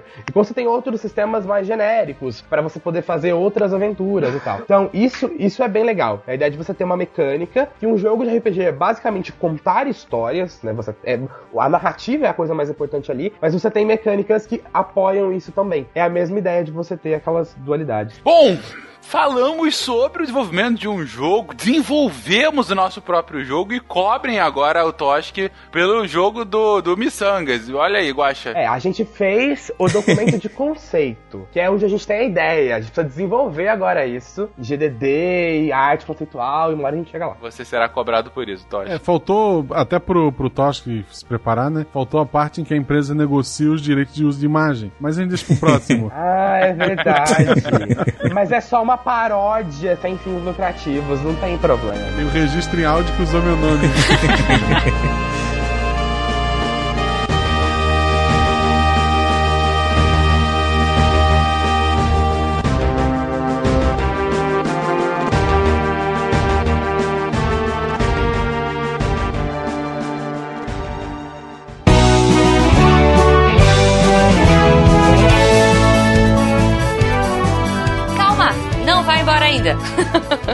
Apagar a luz da Deviant Tower. Eu vou dar recadinhos rápidos. Ontem eu já passei por aqui, já dei alguns recados, mas hoje é sexta, pessoal. Imagino que vocês estejam empolgadíssimos com esse episódio. Foi um episódio muito maravilhoso. Vocês estão animados para ir pro final de semana. Mas, recadinhos rápidos, sério. Eu já apago a luz e a gente vai embora, pode ser? Aí eu vou com vocês pro rolê, sei lá.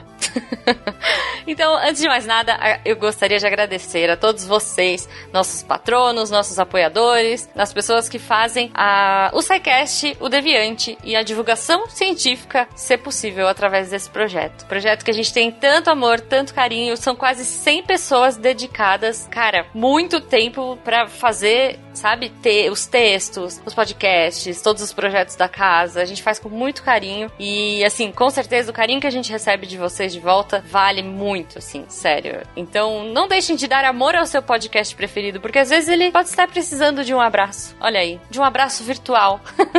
então, abracem virtualmente os seus podcasters preferidos hoje. E é isso, vamos felizes para o final de semana. Claro, se você quiser ajudar mais do que um abraço virtual, vocês podem nos ajudar a partir de um real pelo PicPay, Patreon e Padrim. Lembrando também que pelo site da Mito Camisetas vocês podem comprar os produtos, ficarem chique ciências e ainda ajudarem o projeto, certo? Porque a gente tem uma porcentagem lá, então você fica bem na fita, super lindo, chique ciência e ajuda o SciCast. Olha que incrível. Aliás, tô louca pra pegar uns casacos lá, então aproveitem. Aproveitem que é uma qualidade muito legal. Putz, muito bom. Entrem lá, mitou camisetas, o link tá aí no post também. Enfim, é isso aí. Vamos fazer a ciência mais divertida e chique.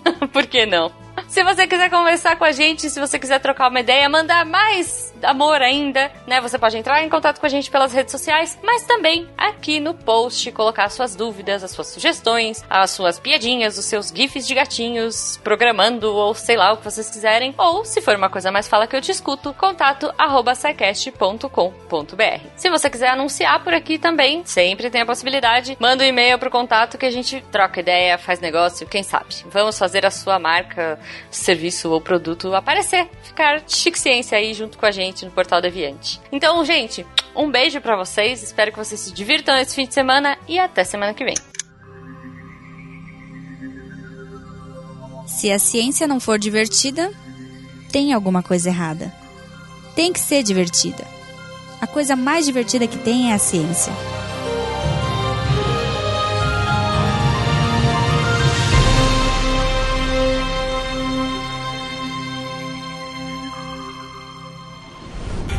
Este programa foi editado por Tapcast. Edições e produções de podcast.